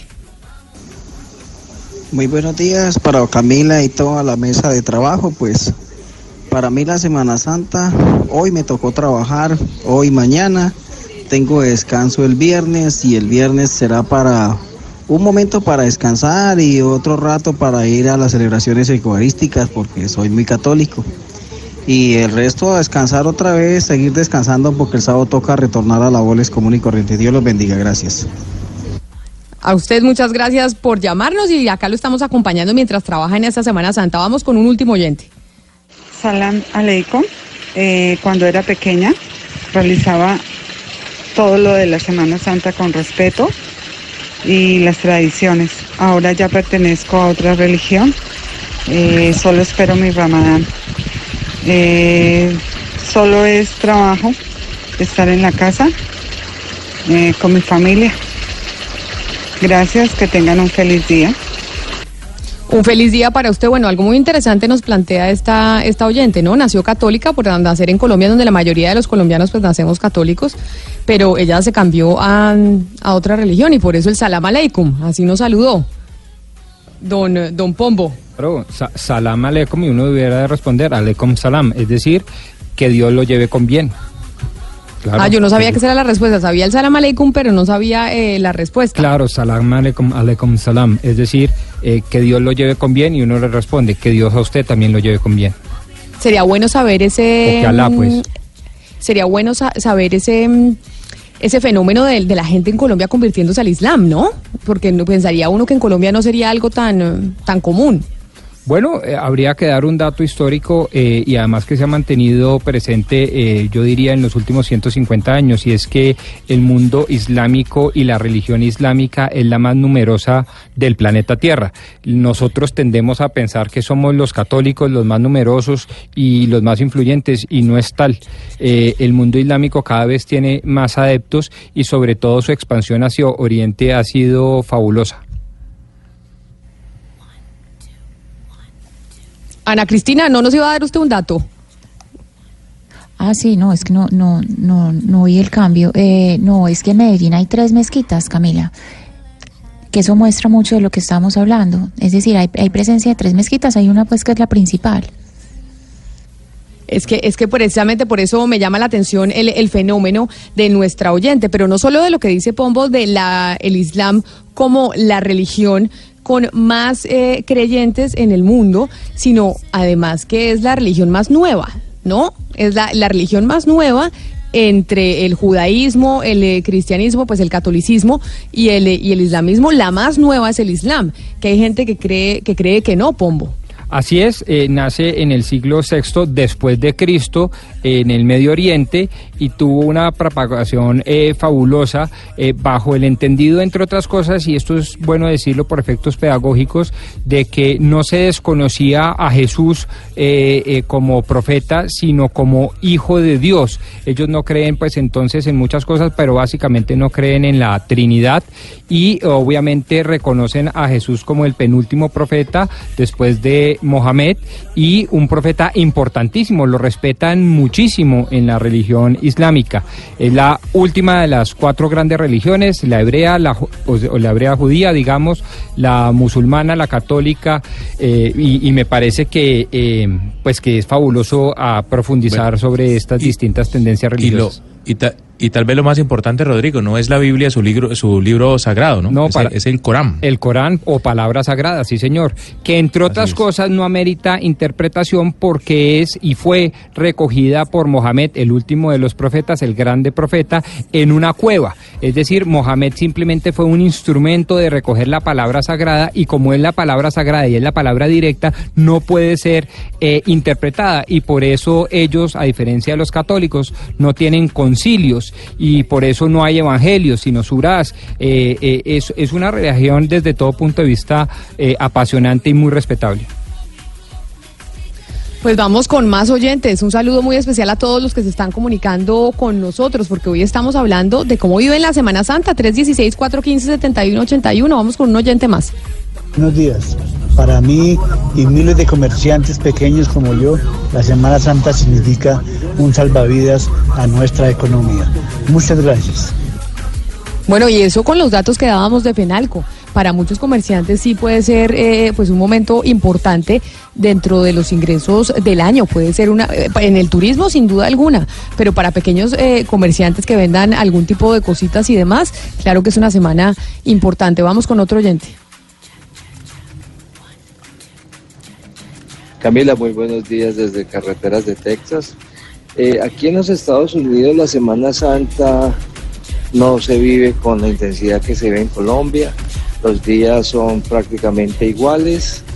Eh, algunas empresas te dan el día viernes, pero yo vivo aquí la Semana Santa prácticamente trabajando en la carretera y algo que, que, que quiera yo hacer la hago aquí en mi, en mi truck, alguna oración o algo especial al Altísimo, pero eh, es muy poco lo que se vive aquí la Semana Santa. Un abrazo. Así para es, todos, en los Estados desde Carreteras de Texas. Les hablo Víctor. Víctor, un saludo muy especial en las carreteras de Texas. Así es, en los Estados Unidos no se vive tanto la Semana Santa, en- entre otras porque eh, son principalmente protestantes, ¿no? Pombo, es decir, esa es una de las razones eh, por las cuales, digamos, Estados Unidos no tiene una tradición de Semana Santa que es principalmente católica. Es correcto, protestantes y anglicanos, recordemos que son hijos de los ingleses y en el siglo XVI pues Enrique VIII rompe con la eh, religión católica y obviamente eso influye en todas sus colonias, eh, particularmente en Estados Unidos. Son las 11 de la mañana, 45 minutos y hasta ahora, pues como siempre, es momento de las noticias que llegan a Barranquilla, a Cali, a Medellín y por supuesto también aquí, a Bogotá y la región. Los dejamos con un poquitico de Medellín, esta canción de Madonna y Maluma que se estrenó hoy mundialmente.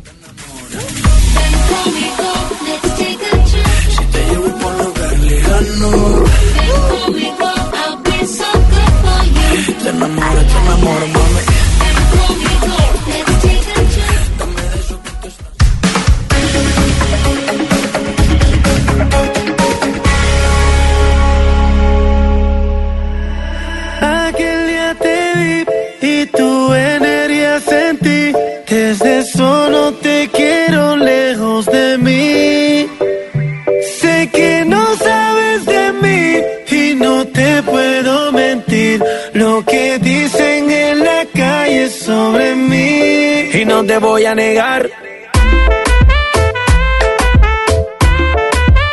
Estamos claros y ya.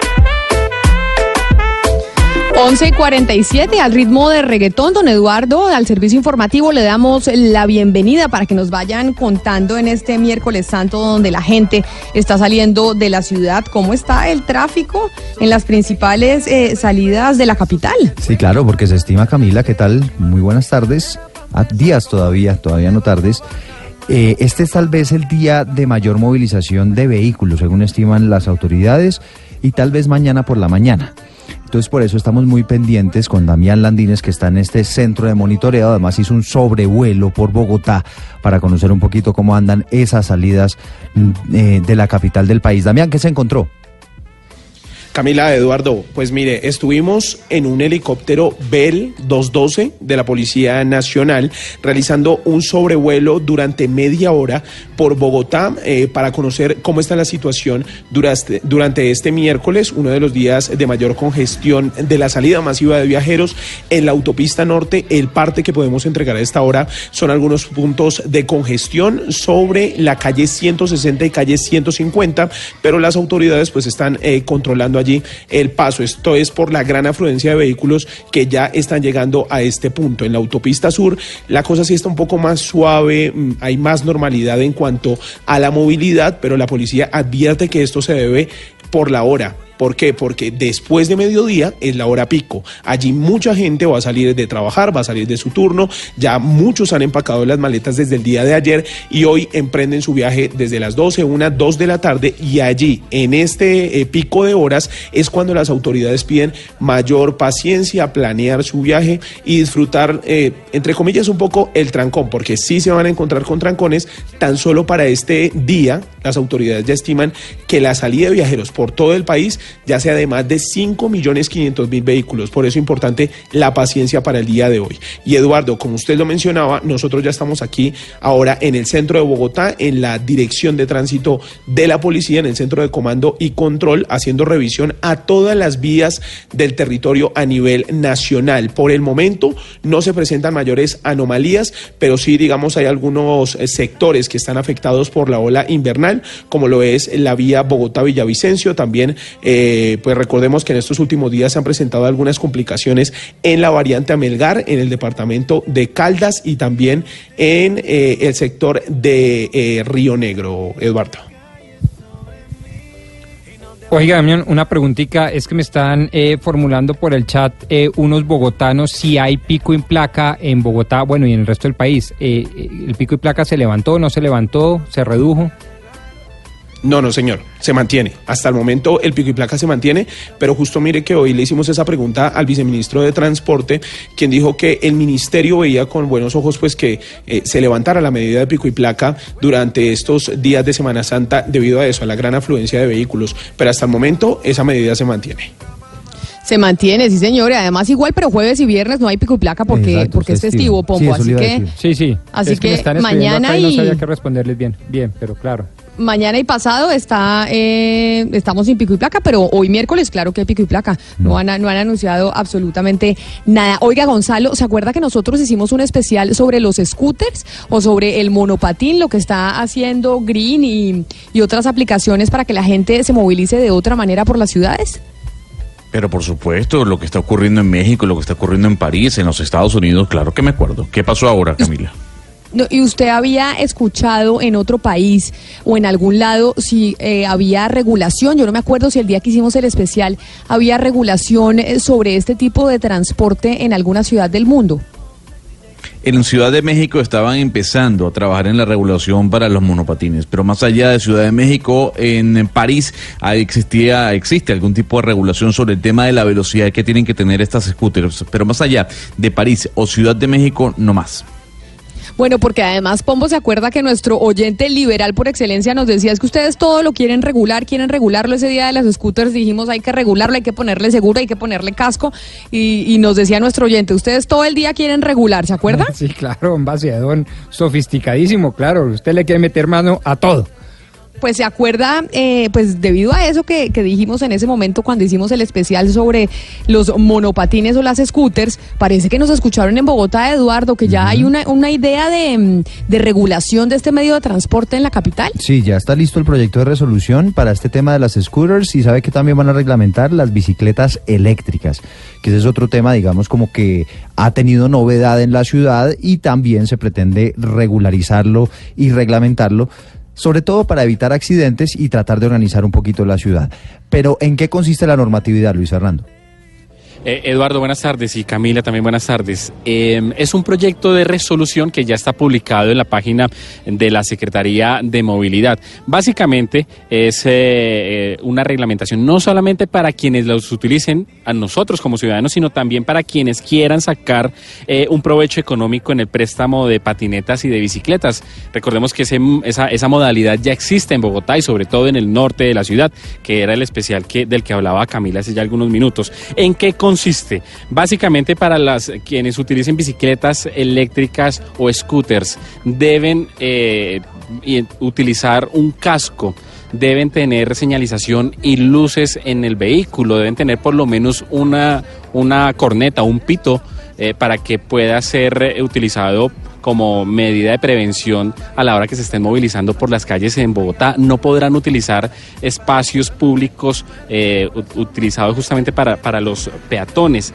¿Qué más dice esta eh, eh, resolución? Que se debe garantizar por parte de quienes saquen un provecho económico de este tipo de modalidad de transporte, deben garantizar un sitio de parqueo de estos elementos, de estas bicicletas o de estas scooters, porque en la actualidad, y es la crítica que hace el distrito a ese tipo de aplicaciones como Green, que eh, la persona llega, utiliza la, la scooter, la parquea en el sitio a donde tiene que llegar y la deja ahí, en el espacio público, en el andén. Y es justamente la reglamentación que ha solicitado que se haga por parte del distrito para ese tipo de empresas que deben cumplir con todas estas reglamentaciones, sobre todo en el tema de parqueo, para que eh, puedan funcionar en Bogotá. Y eso es lo que se está alistando. Oiga, Camila, es que yo no sé si usted ha visto que la gente está dejando esas patinetas por ahí. A veces usted va en la calle y se encuentra una patineta, a veces incluso en la calzada de los vehículos tirada, en los andenes. ¿Sí le ha pasado? Pero yo, pero yo le explico, Eduardo. La gente, hay unos puntos en donde se pueden dejar las patinetas. La aplicación tiene ciertos puntos, o por lo menos así funciona en, en otras partes del mundo, ciertos Claro. puntos donde usted puede recoger eh, el scooter y otros puntos en donde los puede dejar. Y si usted no lo deja en ese punto donde lo debe dejar, pues obviamente le empiezan a cobrar más y más en la aplicación. Así, así que Claro, esa Camila. gente que deja tirada el, la- la- la- el monopatín en cualquier lado, le están cobrando a su tarjeta. Claro, Camila, pero es la es la, donde dispone la aplicación que se deje eh, el, monopatín.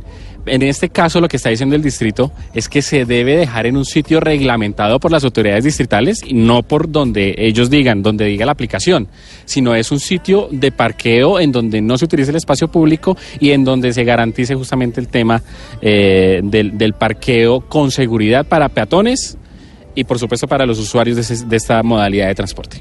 Ya van a empezar entonces, eh, Luis Fernando, es a hablar entre la administración y las aplicaciones para que en conjunto hagan eh, la normatividad de y definan en dónde se van a dejar las, las patinetas parqueadas. Un, un comentario final, Camila, con respecto al tema de las bicicletas. Eh, si me permite la cuña, hay una cadena de, de- de supermercados eh, que funciona también con unas bicicletas eléctricas, pero estas sí tienen los parqueaderos dentro de las cadenas de almacén. Eh, en el norte de Bogotá, las bicicletas no las pueden dejar en la calle, sino que tienen que entrar al parqueadero de la, de la, de la cadena de supermercados y dejan ahí la bicicleta. Funciona al contrario en el tema de las scooters, que lo, hemos visto o lo vemos a diario, eh, sobre todo, como les repito, en el norte de Bogotá. Así que nos hicieron caso en el distrito con el tema de la regulación, don Gonzalo Lázaro. Y si ve que aquí ya se nos está regulando en Bogotá la cosa y ya nos empiezan a poner en cintura estas aplicaciones. La gente va a decir que somos súper aburridos, ¿no, Camila? Porque queremos regular los monopatines, las bicicletas, el Uber, o sea, todo. No, no, no, no. Yo soy pro eh, apertura también al mercado y que la gente no, no haya que no, no haya que regular todo. Pero Sí, por favor. Que nos diga que somos aburridos no me parece tan grave, pero que nos diga que somos retórgados por cuenta del excesivo, eh, de la excesiva regulación sí me parece gravísimo, Gonzalo. Sí. ¿Pero por qué? A ver, ¿por qué? No, porque yo estoy con usted. Es que yo no creo en que el Estado se deba meter a regular y mucho menos todo el tema de las tecnologías para precisamente generar tantos obstáculos que primero las saquemos corriendo y segundo desincentivemos esto que se ha llamado comúnmente la economía naranja, pero que universalmente se conoce como economía social de mercado, es decir, la que pa- eh, promociona Claro, pero- a los gestores empresariales. Pero digamos que es que la gente también se venía quejando que podía ser un desastre y si no hay una- un tipo de normatividad. Ya sabemos que es que estas nuevas tecnologías pues eh, están saliendo mucho más rápido que, que la reglamentación, pero pues la gente sí pedía por lo menos un mínimo de, de normas para que puedan funcionar. Sí, por ejemplo, por ejemplo, Camila, el hecho de regular que no transiten por los andenes, pues para no causar un accidente.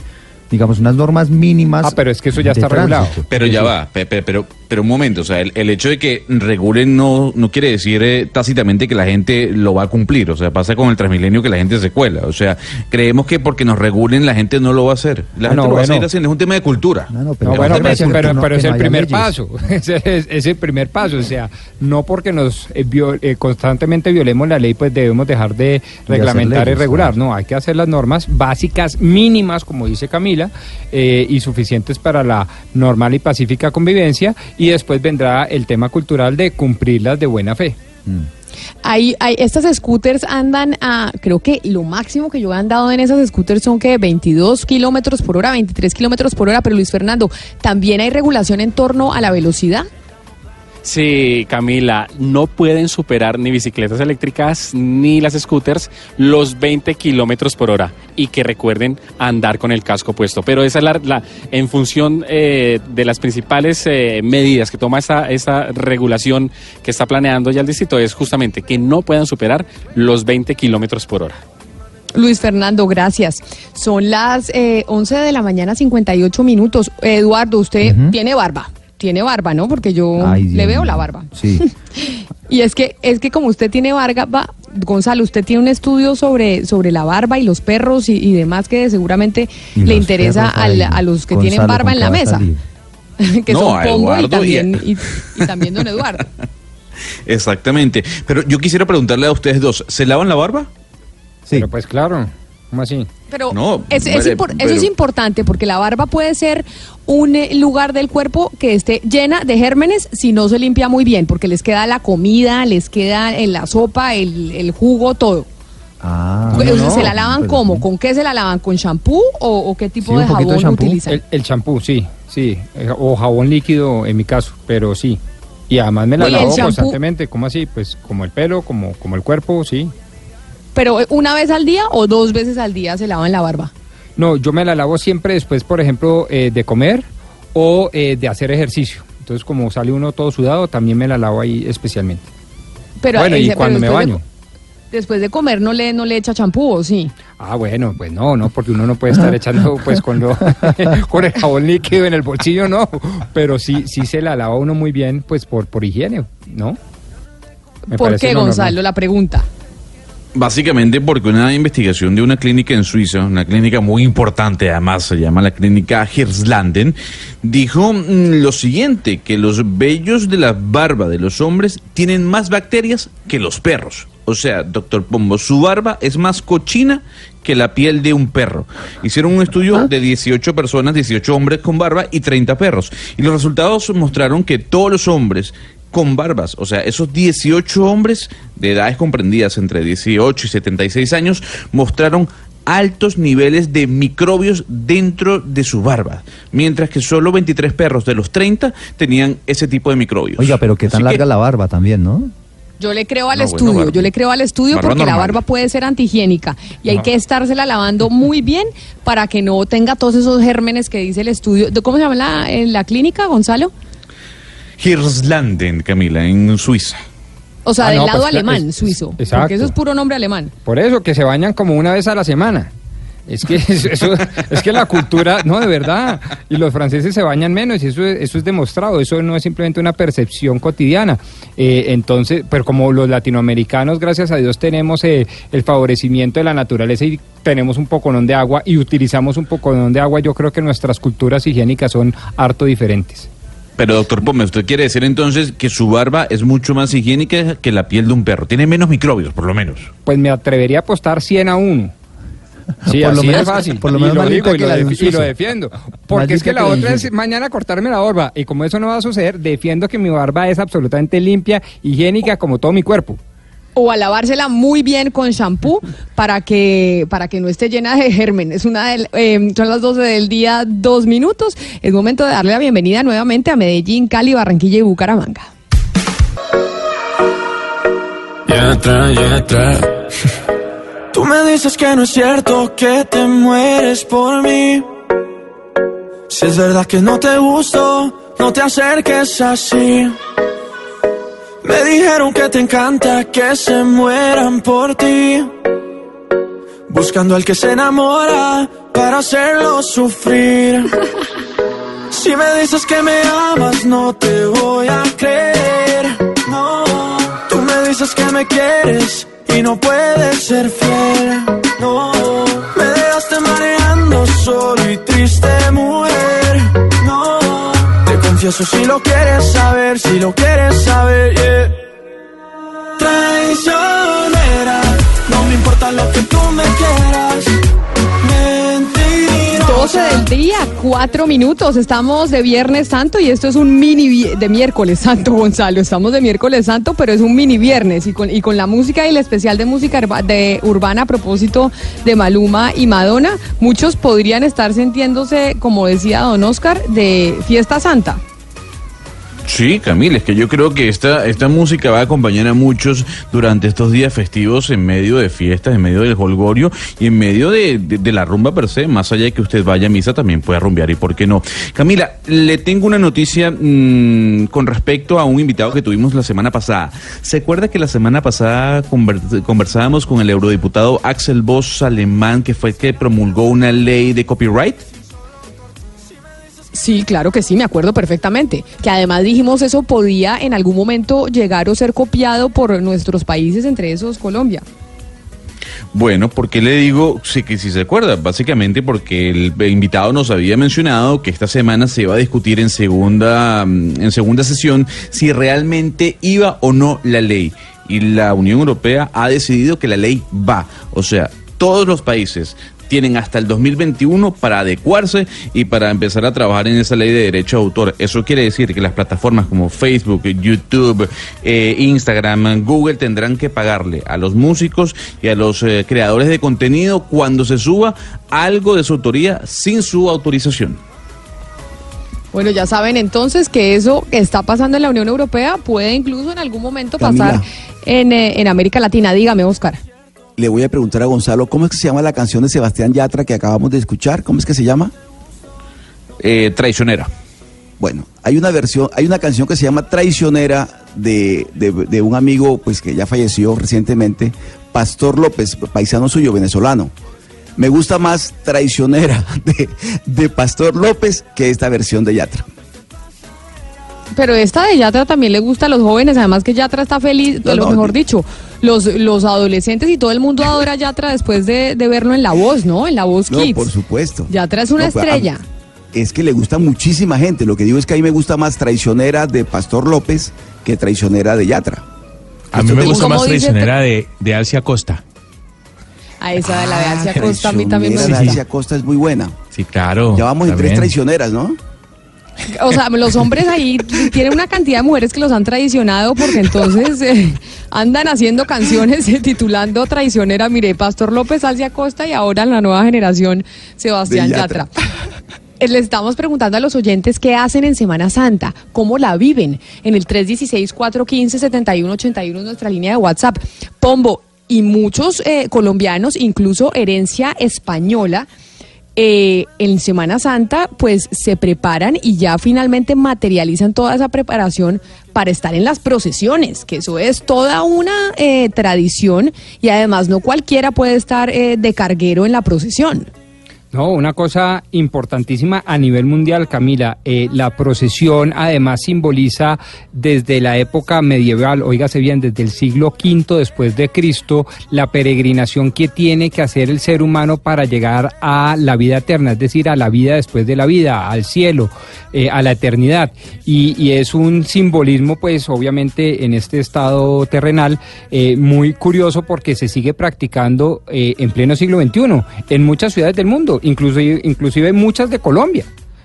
Exactamente, y una de ellas es Popayán, que decíamos esta semana que Popayán, la ciudad blanca en el departamento del Cauca, es precisamente eh, la ciudad por excelencia de la Semana Santa. Y estamos en comunicación con un carguero de Popayán para que nos explique em, esto que usted nos está diciendo. ¿Cómo son las tradiciones de ser carguero en Semana Santa? ¿Cuánto tiempo uno termina eh, preparándose? ¿Uno hereda? Y está con nosotros Felipe Velasco. Señor Velasco, bienvenido. Buenos días a todos, mucho gusto verlos. ¿En qué momento empieza uno a prepararse para ser carguero en las procesiones de Semana Santa? En Popayán yo creo que desde que uno nace, Yo creo que es la única ciudad del mundo que una mamá mameta cargueros. Aquí hay procesiones pequeñas que hay, no participan niños desde los 5 años hasta los 12 y después empiezan las procesiones grandes que el muchacho ya desde los 13 o 14 años hasta los 60 de edad. Sí. Oiga, Felipe, usted tiene callo, me imagino, porque carguero que se respete tiene callo sobre el hombro. Así es, sí, yo completo este año 36 años cargando. Cargo dos noches y entonces todos los cargueros de Popayán exhiben su callo con mucho orgullo. Sí. Usted, usted dice que de niños se preparan los, los, los, los cargueros. En Popayán existe la, la Semana Santa chiquita. Cuéntenos cómo es la Semana Santa chiquita. A ver, la semana siguiente a la semana mayor, réplica, eh, se sale el mismo número de pasos el martes 16, el miércoles 17, el jueves 18, el viernes 14, el sábado 9, eh, con atuendos igual vestidos, las mismas escenas de la pasión muerte de Jesús y resurrección, pero para niños entre los 5 y los 12 años. Cuando eh, se hace el trabajo de carguero, se, ha- se comenta mucho que hay cargueros que hacen trampitas para aliviar el dolor o el peso, es decir, que en algún momento eh, tienen como alguien que o que los reemplaza o que de algún lado les ayudan. ¿Qué tipo de, de ayudas reciben ustedes mientras están en el trabajo de cargueros o eso es sin absolutamente nada de ayuda? No, sin absolutamente nada. Digamos, un Viernes Santo tú ves 100 mil personas en la calle como espectadores y tú vas cargando con tus tres compañeros de carguero de cada línea en la mitad de la calle rodeado un poco de gente pero solo. Eso es un trabajo en equipo y sería imposible que alguien se le quiera ayudar, que pues digamos se daría cuenta toda la ciudad.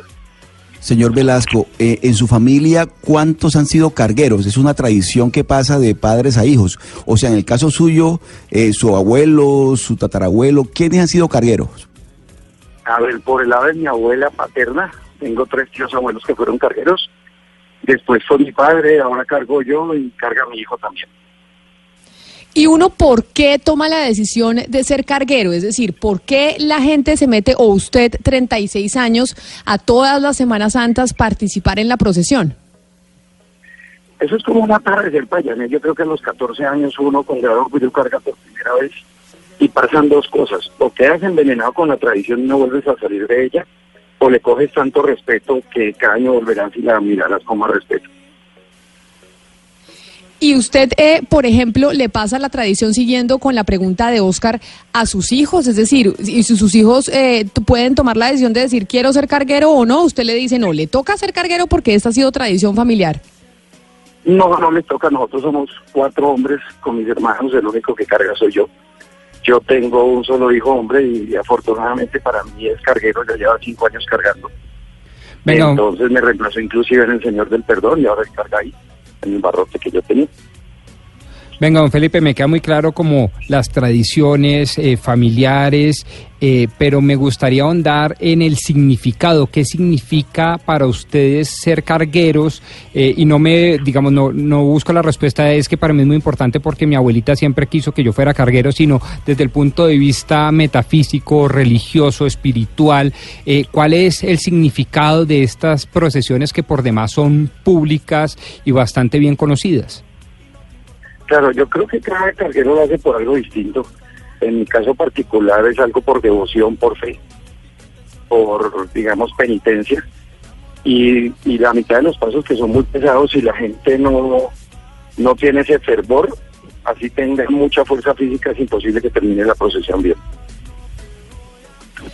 Pero además de ser carguero, hay algo que discutíamos con Pombo sobre las procesiones, porque es algo que llama mucho la atención, son tradiciones eh, pues, milenarias de hace, mucho, de hace mucho tiempo que heredamos nosotros de España, pero ¿cuál es el significado de la procesión en Semana Santa, en donde sale todavía mucha gente, está usted de carguero, incluso en una época había gente que se flagelaba? ¿Cuál es la intención de la procesión? Las procesiones son una expresión pública de la fe, en este caso la religión católica, donde tú ves pues escenas de la pasión y muerte para ver lo que sufrió Jesús para liberar el mundo. Entonces para nosotros los payaneses es eso, ¿no? Una catequesis en la calle. Usted ha dirigido dos eh, preparaciones de Semana Santa en Popayán. Lleva 37 años siendo carguero. En esos 37 años, ¿en qué ha cambiado la procesión? Es decir, antes, por ejemplo, ¿qué hacía la gente que ahora no hace? ¿O sigue siendo exactamente igual la procesión de hace tres décadas a la que vemos ahora?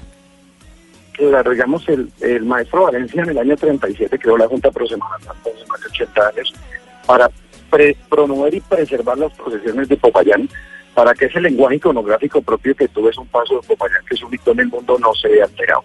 Entonces en la Junta trabajamos es precisamente para eso, para que no haya cambios.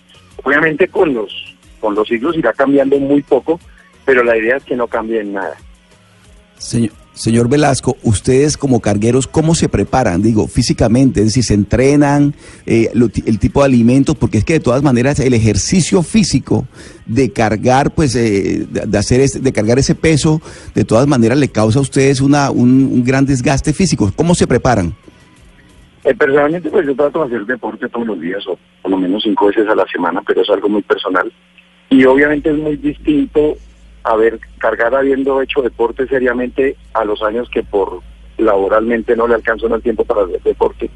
La recuperación es mucho más trabajosa, más dolor, puede tener repercusiones físicas, entonces lo ideal es que todo el mundo se prepare para esta actividad. En todo el tiempo que usted lo ha hecho, eh, que ha estado como carguero, eh, ¿alguna vez eh, ha pasado algún accidente, bien accidente con persona o con algunas de las imágenes que están eh, cargando?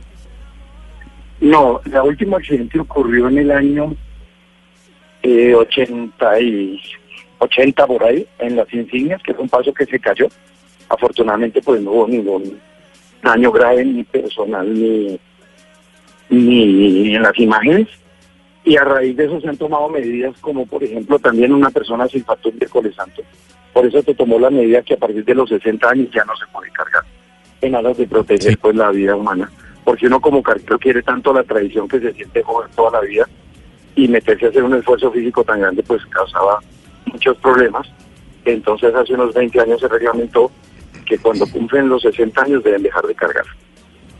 Sí, se pensionan ya los cargueros. Óigame, señor Velasco, eh, alguna vez yo vi, pero no recuerdo en qué municipio, a mujeres cargueras. No sé si en Popayán también se acostumbra a que los pasos más, más pesados los cargan los hombres, pero también en algunas ocasiones a la Virgen, sobre todo en la procesión, creo que es la del sábado eh, santo, eh, la, la, la Virgen la cargan las mujeres. No, aquí en Popayán las vírgenes eh, son como los pasos más pesados, porque pues tienen los tronos muy grandes, tienen los rayos. Entonces en Popayán por ahora solo hay cargueros hombres. ¿Y es que las mujeres no tienen permitido ser cargueras o es simplemente porque por tradición, digamos, los hombres son más fuertes y por eso ustedes son los que están eh, siempre en las procesiones o es que a las mujeres no se les permite? No, es, es más por tradición y digamos que tienen, dentro de la tradición tienen los elementos más importantes, que son el, digamos, el síndica son los responsables de armar y desarmar las vírgenes, especialmente los pasos más importantes. Eh, tienen, son las encargadas de los textiles, de organizar parte de las procesiones, parte de la Junta Pro Semana Santa hay varias mujeres. Entonces yo creo que de los cargos más importantes de la tradición lo ocupan mujeres. Y durante el año, eh, los hombres que son cargueros durante el resto del año, cuando no hay procesiones, cuando no hay ceremonias religiosas, eh, ¿cuál es la relación de ustedes con el cuidado de las imágenes, con el cuidado de, de todo lo que sale en la procesión? A ver, en la Junta somos 15 laicos que trabajamos pues el año entero de manera de honoren. Se consiguen recursos con la empresa privada y con el Estado para restaurar. Nosotros si desarmáramos los 72 pasos tendríamos más de 11.000 elementos que los conforman, 161 imágenes. Entonces, obviamente restaurar imágenes es muy costosos porque en Popayán pues tenemos la tenemos la gran suerte de contar con todas las imágenes en madera. Hay de origen francés, español, italiano. Entonces tenemos imágenes muy valiosas que, que son muy costosas de restaurar y la Junta ha tratado de liderar ese proceso y de mantenerlo. Pues señor Felipe Velasco, carguero de Popayán, 37 años en esta labor y además eh, en dos oportunidades preparando la Semana Santa en la ciudad en donde por excelencia se vive la Semana Santa. Gracias por haber estado con nosotros. Suerte en, en las actividades de esta semana que, pues, que son las más importantes para usted y muy ilustrativa eh, la entrevista que hemos tenido con usted para entender de qué se tratan todas las procesiones, estas costumbres de los cargueros y demás. Feliz día. Feliz día para ustedes. Vamos a ponerle, don Gonzalo Lázari, un poco de música a los oyentes y vamos a escuchar a ellos a qué se dedican por estos días de Semana Santa y si tienen algún tipo de prácticas como la de nuestro invitado que acabamos eh, de escuchar, porque la, procesión y, y ser carguero es una forma de demostrar en público la fe católica. Me parece perfecto, Camila, y qué mejor que hacerlo con otro representante del reggaetón colombiano que está dando mucho de qué hablar por su presentación el fin de semana pasado en Coachella del disco Vibras que cuesta, Camila, en Amazon unos 120 dólares en su formato vinil. Aquí está J Balvin con Peligrosa. Yo sé que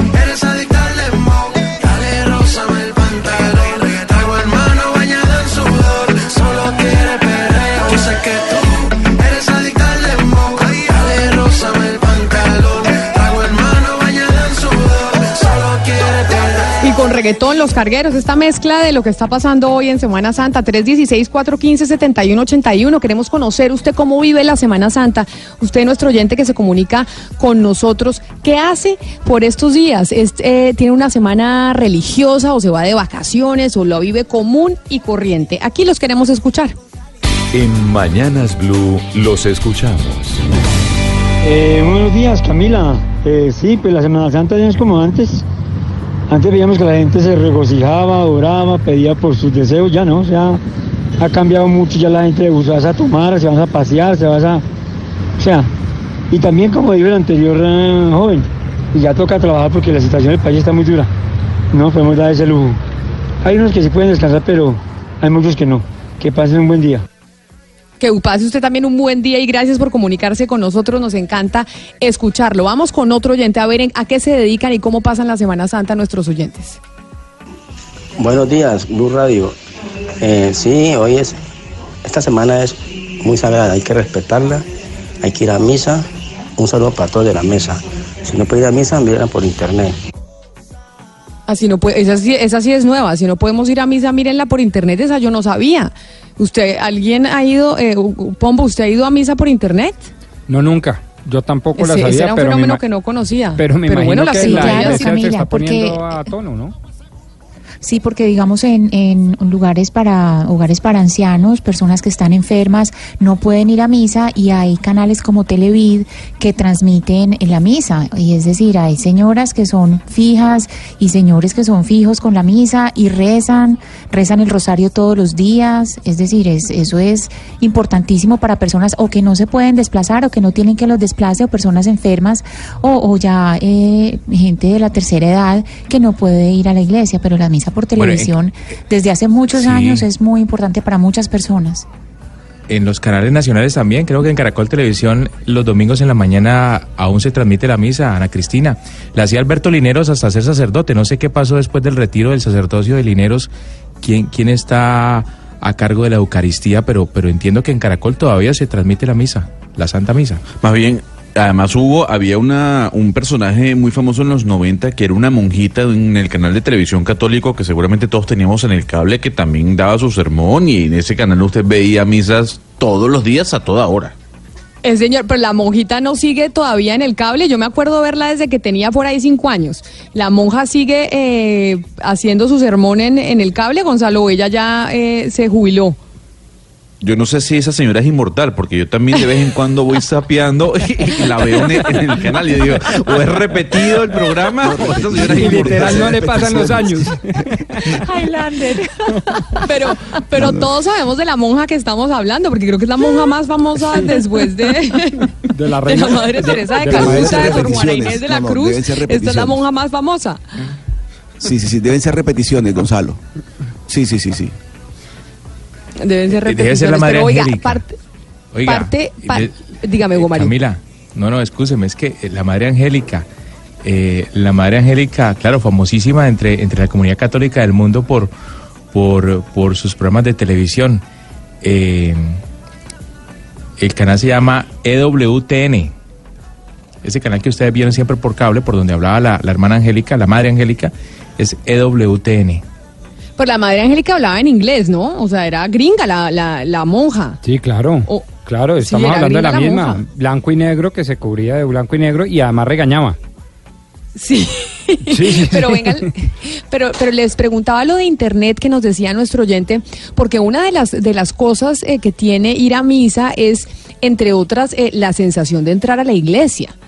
Eh, Creo que no, no es lo mismo estar viendo la misa por televisión y por internet que uno estar en vivo y en directo.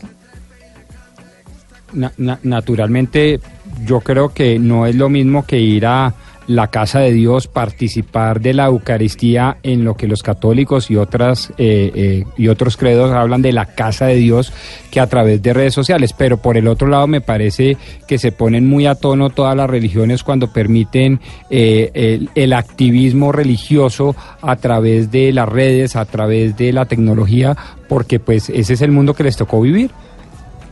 Oiga, Rodrigo, tengo noticias de la madre Angélica, lamentablemente.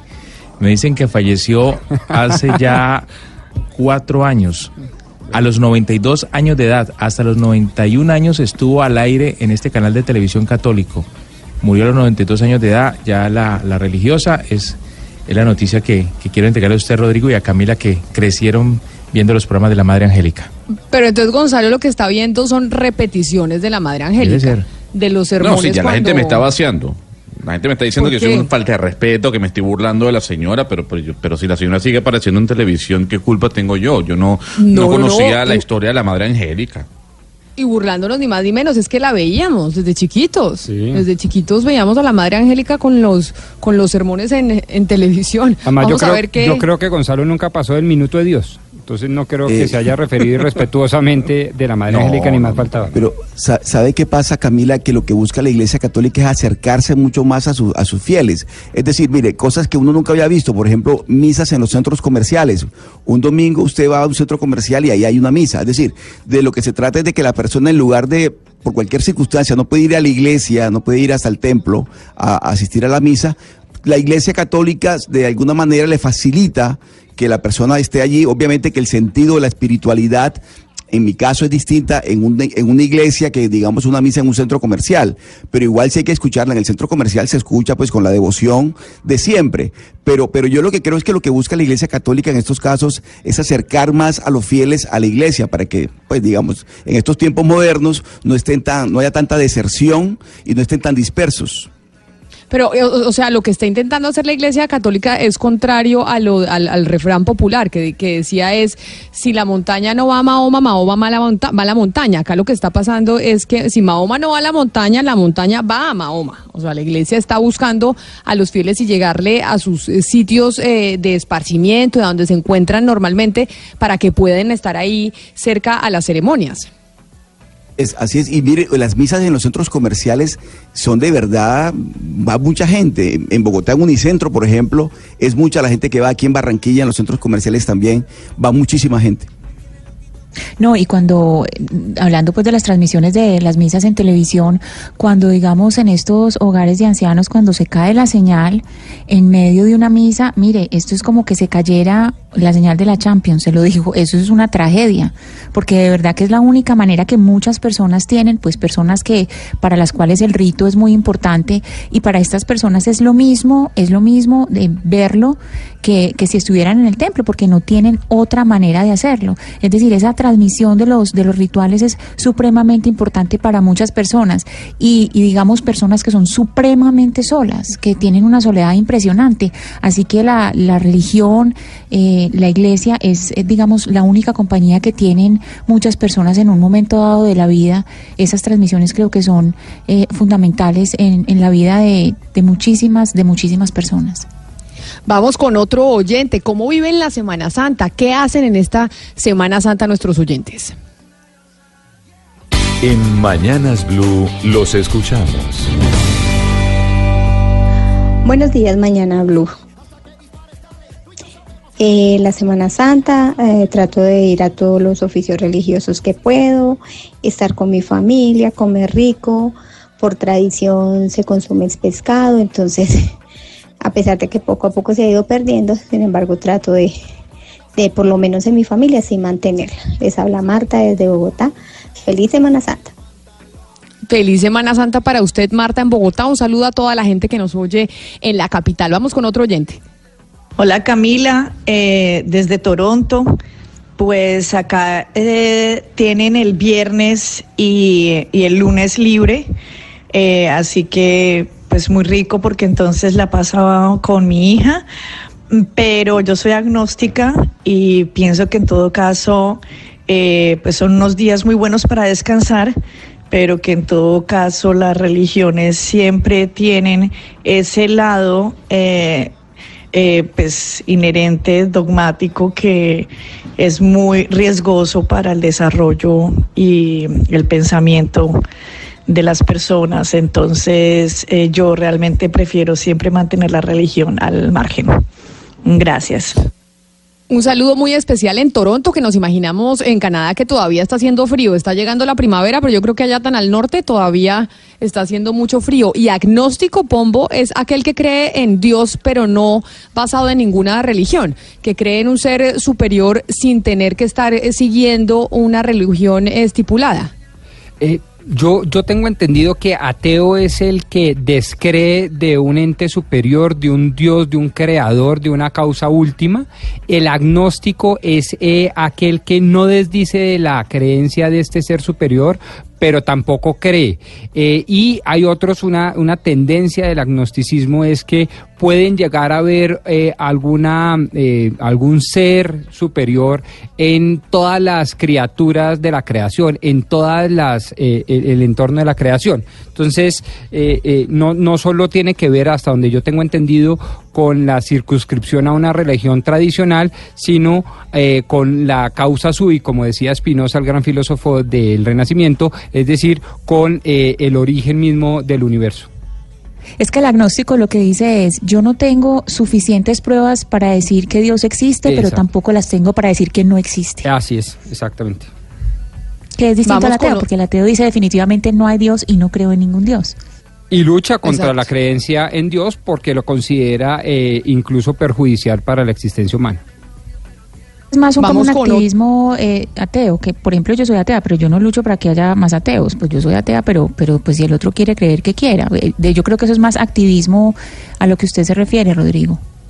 No, sí, pe- pero el, a- el ateo, vuelvo y digo, hasta donde yo tengo entendido, hay- tiene una cosmovisión según la cual el, el hecho de creer en un ser superior genera una cantidad de cosas. Una de ellas, el prejuicio, por ejemplo. Otra de ellas, un eh, dogmatismo innecesario. Otra de ellas, unos límites sociales a más allá, digamos, de la ley humana.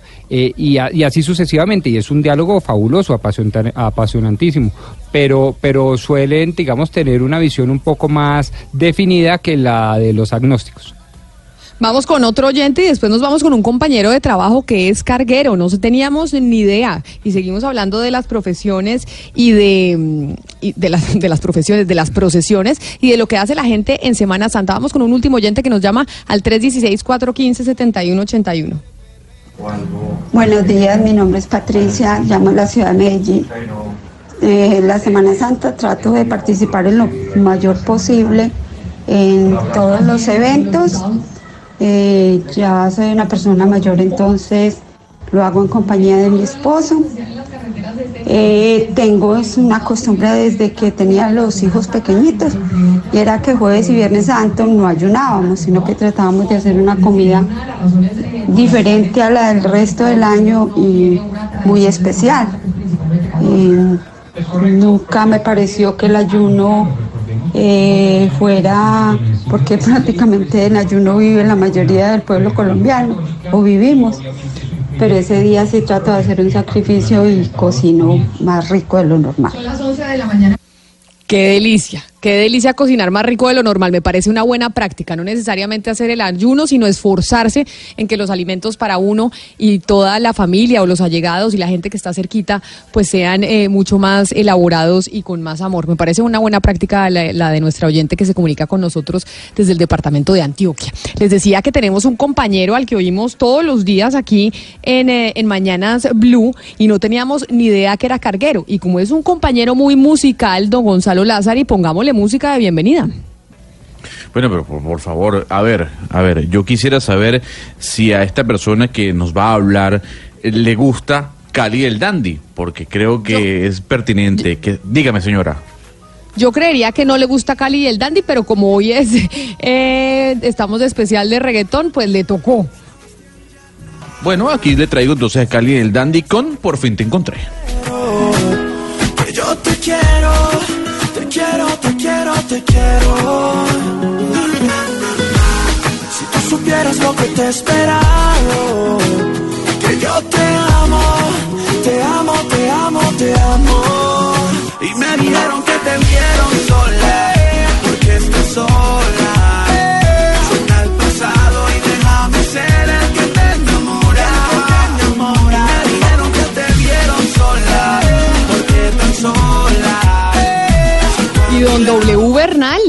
Desde el departamento de Boyacá, no teníamos ni idea que usted era eh, carguero desde hace mucho tiempo en Tunja. Bienvenido. Buenos, eh, buenas tardes ya para todos. Buenas tardes, eh, Camila. Eh, sí, señora, yo participo de la procesión del Viernes Santo, cargando el, sal- el Santo Sepulcro desde hace ya más o menos unos ocho años. Antes de que nos siga contando los detalles, ¿acerté con que no le gusta Cali y el Dandy o- No, o, digamos, digamos que no me disgusta, pero es que como diría ese famoso filósofo eh, residente, el de Calle 13, a ti te gusta el pop rock latino, pero el reggaetón se te mete por los intestinos, así que toca, toca aceptar que, que por ahí adentro hay algo, hay alguien bailando. Abnegación. Sí, hay alguien bailando por aquí adentro. Entonces, pues, ni modo. Usted también sabe mucho de música. ¿Le gustó la canción de, de Maluma y de Madonna, la que estrenamos hoy? Se me hace un intento desesperado de Madonna por volver a las listas y se me hace un plan de marketing muy inteligente de parte de Maluma para, para mantenerse reinando en el mundo del reggaetón y poder si alcanza a J Balvin, ¿no? O sea, no, no me parece Mm. tan buena canción, pero pues Madonna hace rato dejó de hacer buenas canciones. A mí tampoco me gustó la canción, pero ¿será que en algún, en algún momento Gonzalo eh, Maluma va a alcanzar a J Balvin? Yo creo que J Balvin está muy por encima musicalmente de Maluma, incluso en reconocimiento internacional. Creo que lo que hizo J Balvin con su presentación en Coachella está por encima de lo que está haciendo Maluma con Madonna. O sea, eh, lo que puede representar J Balvin para el reggaetón en este momento es mucho mayor que lo que puede estar representando Maluma. Repito, con el lanzamiento de este primer sencillo, hay que recordar que Maluma aparece en dos canciones de este último disco de Madonna. Sin embargo, yo estaría pendiente de ese posible featuring entre J Balvin y Bruno Mars. Se lo anoto hoy, 17 de abril. Y eso es- sería un impulso para, la, para otro impulso para la carrera de Bruno Mars, porque en este momento J Balvin es canción por canción un poquito más en el mundo a día de hoy. O sea, es decir, le, ayudaría a J Balvin a Bruno Mars Sí. y no viceversa. Imagínese usted. Así, así Pero están bueno. las cosas hoy en cuanto a J Balvin. Bueno, don W Bernal, cuéntenos, hace ocho años empezó usted a ser carguero en eh, Tunja. Estábamos hablando con un carguero en Popayán que llevaba 37 años. Ahora nos vamos para Boyacá. ¿Qué es usted? ¿Por qué decidió empezar a ser carguero? Bueno, la verdad es que esta historia tiene que ver con mi esposa. Ella es la de Tunja, yo soy de Bogotá. Y ella pertenece a la familia que desde siempre, tradicionalmente, desde hace ya yo creo que más de eh, 30, 40 años, tiene como asignado el paso por parte de la Sociedad de Nazarenos, que son los que coordinan todo lo que tiene que ver con la Semana Santa en esta ciudad. La Semana Santa ya no se vive únicamente los días santos, jueves y viernes, sino desde el domingo de Ramos.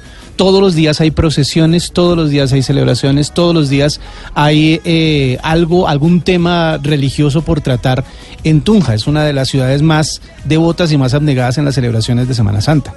Venga, Camila, pero tóquele el hombro a W. La pregunta que yo le hice ahorita al carguero de Popayán es la forma de comprobar si realmente es un buen carguero o no. Tiene que tener un lomo sobre el hombro, un callo que saca justamente de cargar los pasos durante la Semana Santa. Una ¿Lo vez al no año, no, una vez al año y, ya, y Ah. apenas llevando ocho años todavía no, pero sí sé de eso. Se endurece un poquitico más el hombro que uno dedica al, al eh, travesaño pues que utiliza para cargar el Santo Sepulcro. Y además somos 12 personas cargándolo, porque es bastante pesado. El, el paso del Santo, del Santo Sepulcro. La procesión de Viernes Santo tiene más o menos unos eh, 12 pasos y el penúltimo es justamente el del Santo Sepulcro. Detrás va eh, Monseñor Luis Augusto Castro con toda la corte eclesiástica, militar y civil de la ciudad eh, en la procesión detrás de nosotros. W, cuéntenos una cosa, ¿cuánto pesa el Santo Sepulcro? ¿Cuánto pesa cargarlo entre, entre, entre ustedes? Sabe que, sabe que siempre nos hemos hecho esa pregunta, pero nadie lo ha pesado realmente, pero para nosotros parece que pesar una tonelada, realmente. Porque es muy, muy fuerte, eh, somos 12, como le digo, pero aún así se siente muy pesado.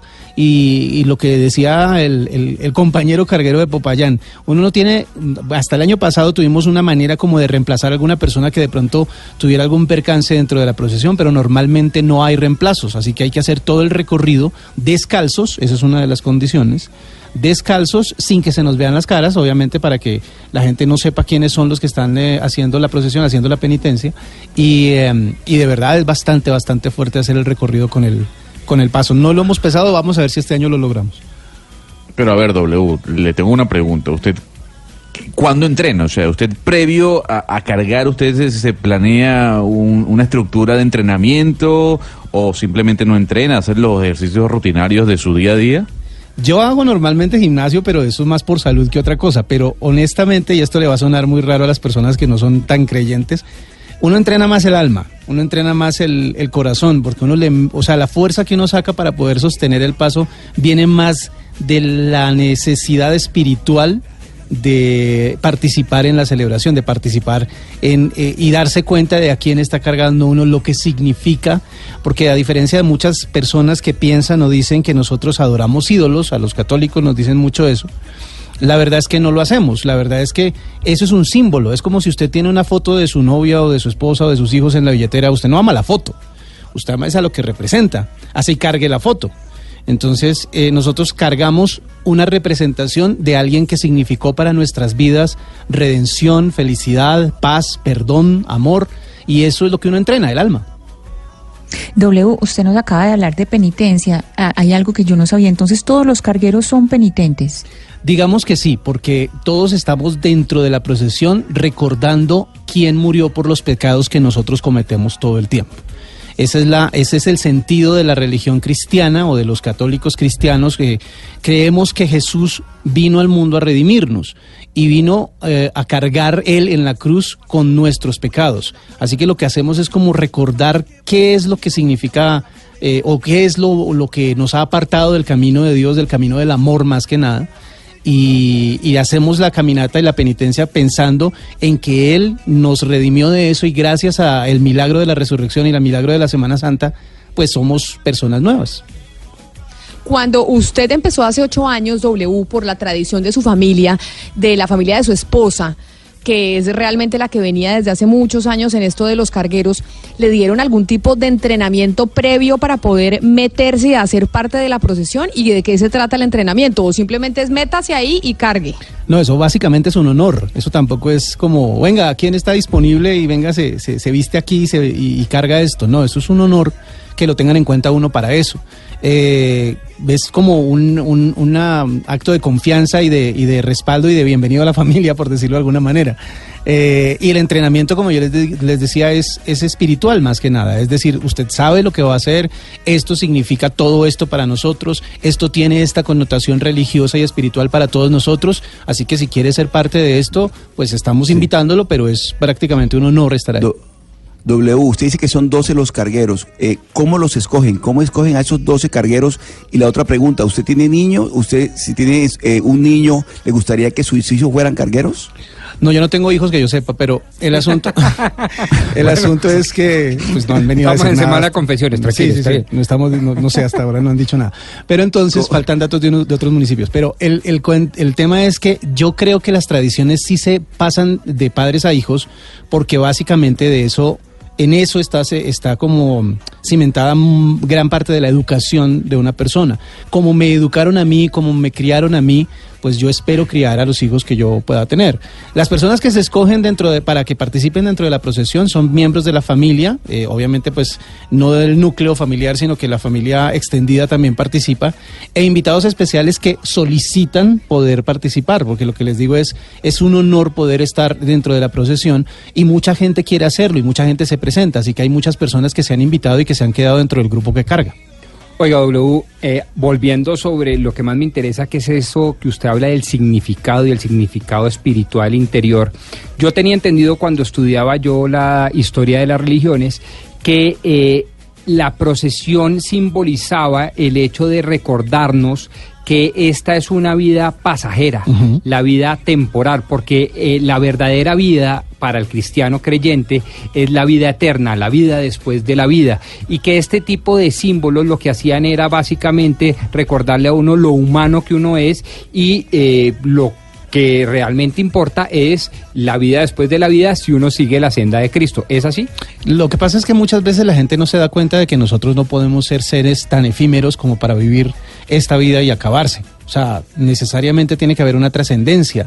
Si no, mm, yo creo que ah, lo, que lo que usted decía hace un rato acerca de los ateos y los que piensan que les hace daño pensar en un ser superior y en una vida después de la muerte, etcétera, etcétera, yo creo que lo ven desde un punto de vista demasiado práctico. Me parece a mí que si fuera así, que si no hubiera nada después, que si no fuéramos seres que podemos trascender, esta vida sería un caos, porque ¿para qué, ¿para qué trabajamos?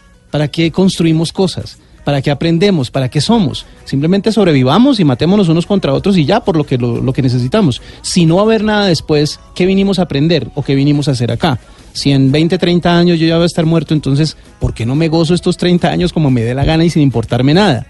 Esa es la, es, es la visión que uno tiene sobre qué es lo que va a trascender de, de- de la vida de la vida en este plano, por decirlo de alguna manera. Entonces, si yo trasciendo, el que trasciende va a ser mi espíritu, tiene que, tiene que llevarse algo de aprendizaje de esta vida.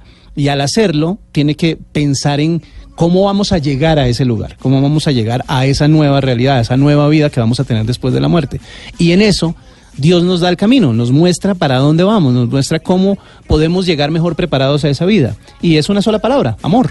No es ni siquiera Dios, ni siquiera Jesús, ni que es amor. Y ese amor que nosotros tengamos en esta vida es lo que nos va a hacer mejores en la siguiente. Mejor dicho, le salió competencia al padre Linero con, eh, con W Bernal aquí contándonos lo de la procesión en, eh, en Tunja.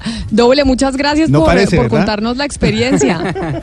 No conocíamos esa faceta de W hasta ahora. O sea, la Pero muy teología bien, de un hombre de Ratzinger fe. se quedó en pañales, W. No, no, lo que ¿Y pasa se es que- pensiona a los 60 años también como en Popayán? ¿Se pensionan a los 60 años acá en Boyacá? en Tunja? ¿Sabe, sabe que lo que pasa, no, no hay, no hay una edad límite, sino que ya como que uno dice, bueno, ya yo estoy o no estoy para cargar.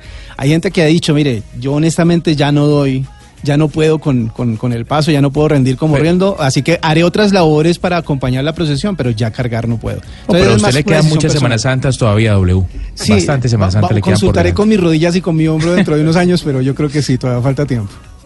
w, gracias. Gracias a Sí, como- Hugo Mario, como el padre Linero, mejor dicho, sermón y todo, tuvimos aquí de, de miércoles santo hombre. con W Bernal. No, no conocíamos esa faceta de, de W. Un hombre creyente, hombre de fe. Muy bien. Hombre, bien, ¿no? hombre de fe, carguero y de procesión. Pero miren, estamos eh, de 17 de abril y hace cinco años Ana Cristina se dio la muerte de Gabo.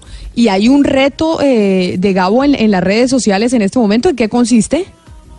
Sí, es que hace cinco años que no tenemos a Gabo, entonces hay distintos, eh, distintas etiquetas con que la gente está participando. Son tres etiquetas, Camila.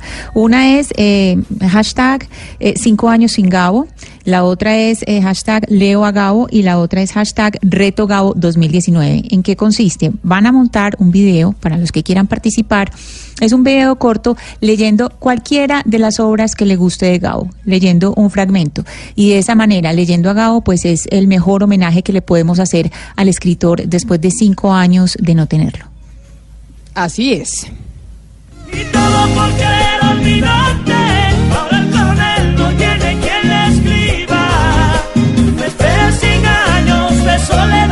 Y ahí le tengo, no le tengo la lectura, pero le tengo la canción, Ana Cristina. El coronel no tiene quien le escriba. Un eh, vallenato que también está ligado, por supuesto, mucho a Gabriel eh, García Márquez. Hace cinco años falleció en eh, Ciudad de México, en el Distrito Federal, que fue su casa durante muchos años. Gabriel García Márquez, el premio Nobel de Literatura colombiano, uno obligado de la lectura latinoamericana, no solo en Colombia, sino en el mundo entero.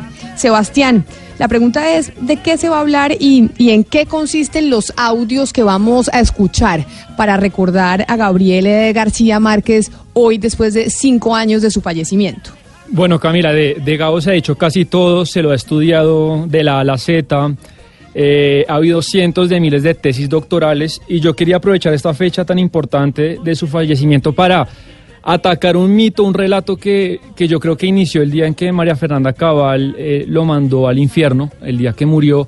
Y lastimosamente en Colombia pues casi todo se ha politizado y ustedes pueden leer cientos de miles de comentarios en redes sociales que, de colombianos que tristemente creen que Gao fue un guerrillero, que fue una antipatria, que no quiso a Colombia porque vivió gran parte de su vida afuera y pues quise traer tres audios digamos, yo no soy abogado de, de la familia Márquez, pero sencillamente eso es mentira. Entonces, quería compartir estos tres audios con la mesa y con los oyentes. El primer audio, como Oscar lo sabe, pues la, despensa creativa de Gao fue la cultura popular caribe, y esto lo dijo en, en una entrevista cuando tenía 82 años. Te voy a decir qué es lo que más me gusta de la costa. Yo vuelo de París a Cartagena, a Barranquilla. En el momento que desembarco aquí, yo noto que todo en el cuerpo y en la mente se me reajusta y se identifica perfectamente con toda la realidad ecológica que tengo alrededor. He llegado a la conclusión que uno es de su medio ecológico y que es peligrosísimo y gravísimo salir de él. A mí me sueltan vendado y yo sé que estoy en el Caribe porque el organismo me está funcionando de una manera que no me funciona en ninguna otra parte. Le funciona el organismo solamente así en la costa, Camila. Y este segundo audio es en 1982 en Estocolmo, cuando recibió el premio Nobel. Él hizo un discurso que deberían darlo en todas las escuelas del país. Se llama La soledad de América Latina y, y este pequeño fragmento que dice así. Me atrevo a pensar que es esta realidad descomunal y no solo su expresión literaria la que este año ha merecido la atención de la Academia Sueca de las Letras. Una realidad que sostenta un manantial de creación insaciable, pleno de, de desdicha y de belleza, del cual este colombiano errante y nostálgico no es más que una cifra más señalada por la suerte. Pues este colombiano nostálgico no es más que una cifra señalada por la suerte, el, el día más importante de su vida, pues, pues le dijo al mundo que, que extrañaba mucho su tierra. Y el tercer audio, digamos, eh, eh, las personas que han leído la obra de él, todas las novelas están ambientadas en Colombia. Quizá la única que no es El Otoño el Patriarca, que no da pistas de que sean en Colombia. Pero todas sus novelas son colombianas. Y esto respondió cuando le decían, "Oiga, ¿y usted por qué no vive en Colombia? ¿Por qué no le dona cosas a a la, a la, a la costa? Y esto respondió en una entrevista. Cualquiera que haya leído cualquiera de mis libros se da cuenta que yo no me he ido. O si me he ido, no he logrado cortarme el cordón umbilical. Es que yo no me he ido nunca. Otra cosa es que viva en otra parte. Pero uno se va cuando se desarraiga. Y yo que hubiera querido, la verdad es que no he podido. Pero no solo, no he podido desarraiga- desarraigarme de- de- del Caribe. No he podido desarraigarme. Lo que pasa es que hace tiempo dejé de, de- de- de- de preocuparme por eso porque hubo una época en que se consideraba una traición no vivir en Colombia. Y yo tenía siempre una respuesta. En cualquier lugar del mundo en que esté, yo estoy escribiendo una novela colombiana. Bueno, Camila, así fue. Y además muchos escritores también famosos eh, no vivieron en su tierra, como Hemingway, como Kafka, como Vargas Llosa muchas veces. Entonces eso, eso le trae a la mesa de ustedes de, en los cinco años hoy de, de la muerte de Gabo. Pues gracias, Sebastián. Qué buena manera de, de recordar a Gabriele García Márquez hoy que se cumplen cinco años de su fallecimiento. Son las 12 del día, 52 minutos. Ya regresamos aquí en Mañanas Blue. Vamos a seguir escuchando a los oyentes en sus planes de Semana Santa o qué es lo que hacen precisamente en esta Semana Mayor. Que eres Madonna, pero te voy a demostrar. 12 del día, 54 minutos. Y aquí estamos oyendo nuevamente la canción de Maluma y Madonna. Hay canciones que uno las oye y las oye y las oye y de tanto oírlas pues se le empiezan a pegar y las empieza uno a cantar. ¿Será que eso va a pasar con esta canción, Gonzalo, que nos la van a poner hasta en la sopa y por esa razón eh, nos la vamos a aprender? Pero es que ya todo el mundo está hablando de la canción, Camila, y más porque Maluma acaba de colocar un video en su cuenta de Instagram de él en un carro escuchando la canción y llorando cuando fue mm, lanzada por primera vez. Lo que me llama la atención, Camila, es el cambio en cuanto al mercadeo que se ha hecho con esta canción. Me refiero a la canción fue estrenada a través de una aplicación musical, o sea, no fue estrenada a través de una radio FM, sino de una radio online dentro de una aplicación musical. Eso dice mucho de hacia dónde van los lanzamientos o el tema mercadotécnico, por llamarlo así, de la música en un futuro, ¿no? Claro, exactamente, que entonces ahora se están, están migrando al, em, al mundo digital. Es que básicamente la radio va a terminar siendo hablada, ¿cree usted, más que musical, Gonzalo? Yo creo que sí. Yo creo que va a ser eh, va a ser hablada. Yo creo que em, vamos a irnos a ese punto, ¿no? Y lo que demostró hoy Madonna es eso, es que ya la gente tiene que meterse en una aplicación para poder escuchar radio dentro de esa aplicación, fuera que sea FM o AM. Y hacia allá va. Yo coincido con usted. La radio al final va a ser em, hablada. ¿Por qué? Caminar rápidamente, porque la gente lo que va a buscar eh, son prescriptores de información, prescriptores de música que le digan a usted qué escuchar y a partir de ahí usted iría a las plataformas a buscar ese sencillo que le están recomendando. Pero yo le digo una cosa. Y es, hay algo que tiene la radio que no tienen las aplicaciones, y es el factor sorpresa. Una canción, la misma canción, suena mucho mejor cuando usted se la ponen en radio que cuando usted va y le hace clic en, eh, en Spotify o en Deezer. Porque ese factor sorpresa de esa canción que usted no estaba esperando que se la pusieran, pero que a usted le encanta, no lo vive jamás en su, en su celular. No, de, eso estamos claros. Lo que, lo que yo quiero decir aquí es que no se utilizó ni la amplitud modulada ni la frecuencia modulada para lanzar un sencillo como se estilaba hacer hace algunos años, sino se utilizó una plataforma que es Apple Music y a través de, de la plataforma y a través de una radio online fue que se lanzó la canción. O sea, rompieron el paradigma de utilizar una radio FM para publicar un sencillo. 316-415-7181. Ahí se comunican con nosotros nuestros oyentes, nos mandan mensajes de voz, pero también nos han mandado mensajes de texto. Mire, Pombo, la gente, por ejemplo, dice que se la pasa en su casa con su familia. Otro que van a misa y miran películas de Cristo, que además incluso, pues en los canales nacionales nos ponen toda la Semana Santa a ver las películas eh, de Cristo. Eso es sin duda alguna imperdible. Sí, ya también podríamos decir que esa es una tradición colombiana a través de, los medios masivos de comunicación y sobre todo de la televisión. Eh, a mí me gusta mucho y, y, la invitación que yo les hago a ustedes y a los oyentes, independientemente del credo que profesen o incluso si se declaran públicamente ateos, es que aborden la religión a través de esas series desde el punto de vista histórico y filosófico. Es apasionantísimo. Uno se vuelve mucho más tolerante, respetuoso, ve las cosas mucho más en perspectiva eh, y, y creo que esas son grandes enseñanzas que uno debe reflexionar en esta Semana Santa. Mire, nos mandan, nos escribe, por ejemplo, Johan Vinasco, que es técnico agrónomo y nos escribe desde la Unión Valle.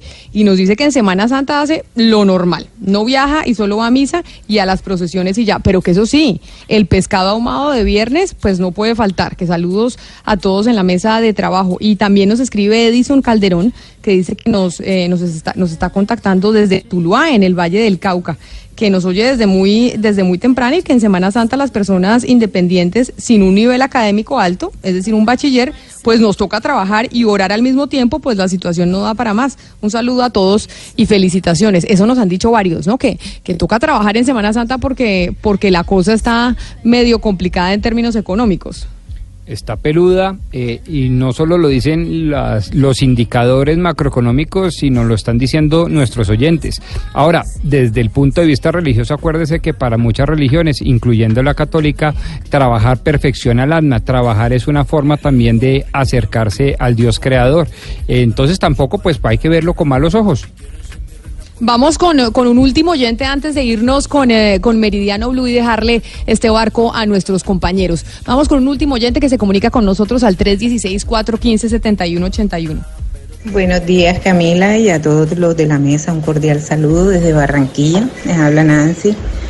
Eh, nosotros aquí pues eh, generalmente en familia, el jueves santo salimos en la noche a visitar monumentos, el viernes pues también llega uno a la iglesia un rato a orar, el sábado de gloria a la misa eh, que es en la noche, a las 8 de la noche, una misa muy linda. Eh, en los en el transcurso del día, pues eh, se organiza uno paseos a playa o de pronto este año salimos a visitar los municipios del Atlántico que un saludo muy especial a nuestros oyentes en el departamento del Atlántico. A todos una feliz Semana Santa. Hasta aquí llegamos en Mañanas Blue. Recuerden que estamos siempre de lunes a viernes de 5 de la mañana a 1 de la tarde. Los dejamos ahora con nuestros compañeros de Meridiano.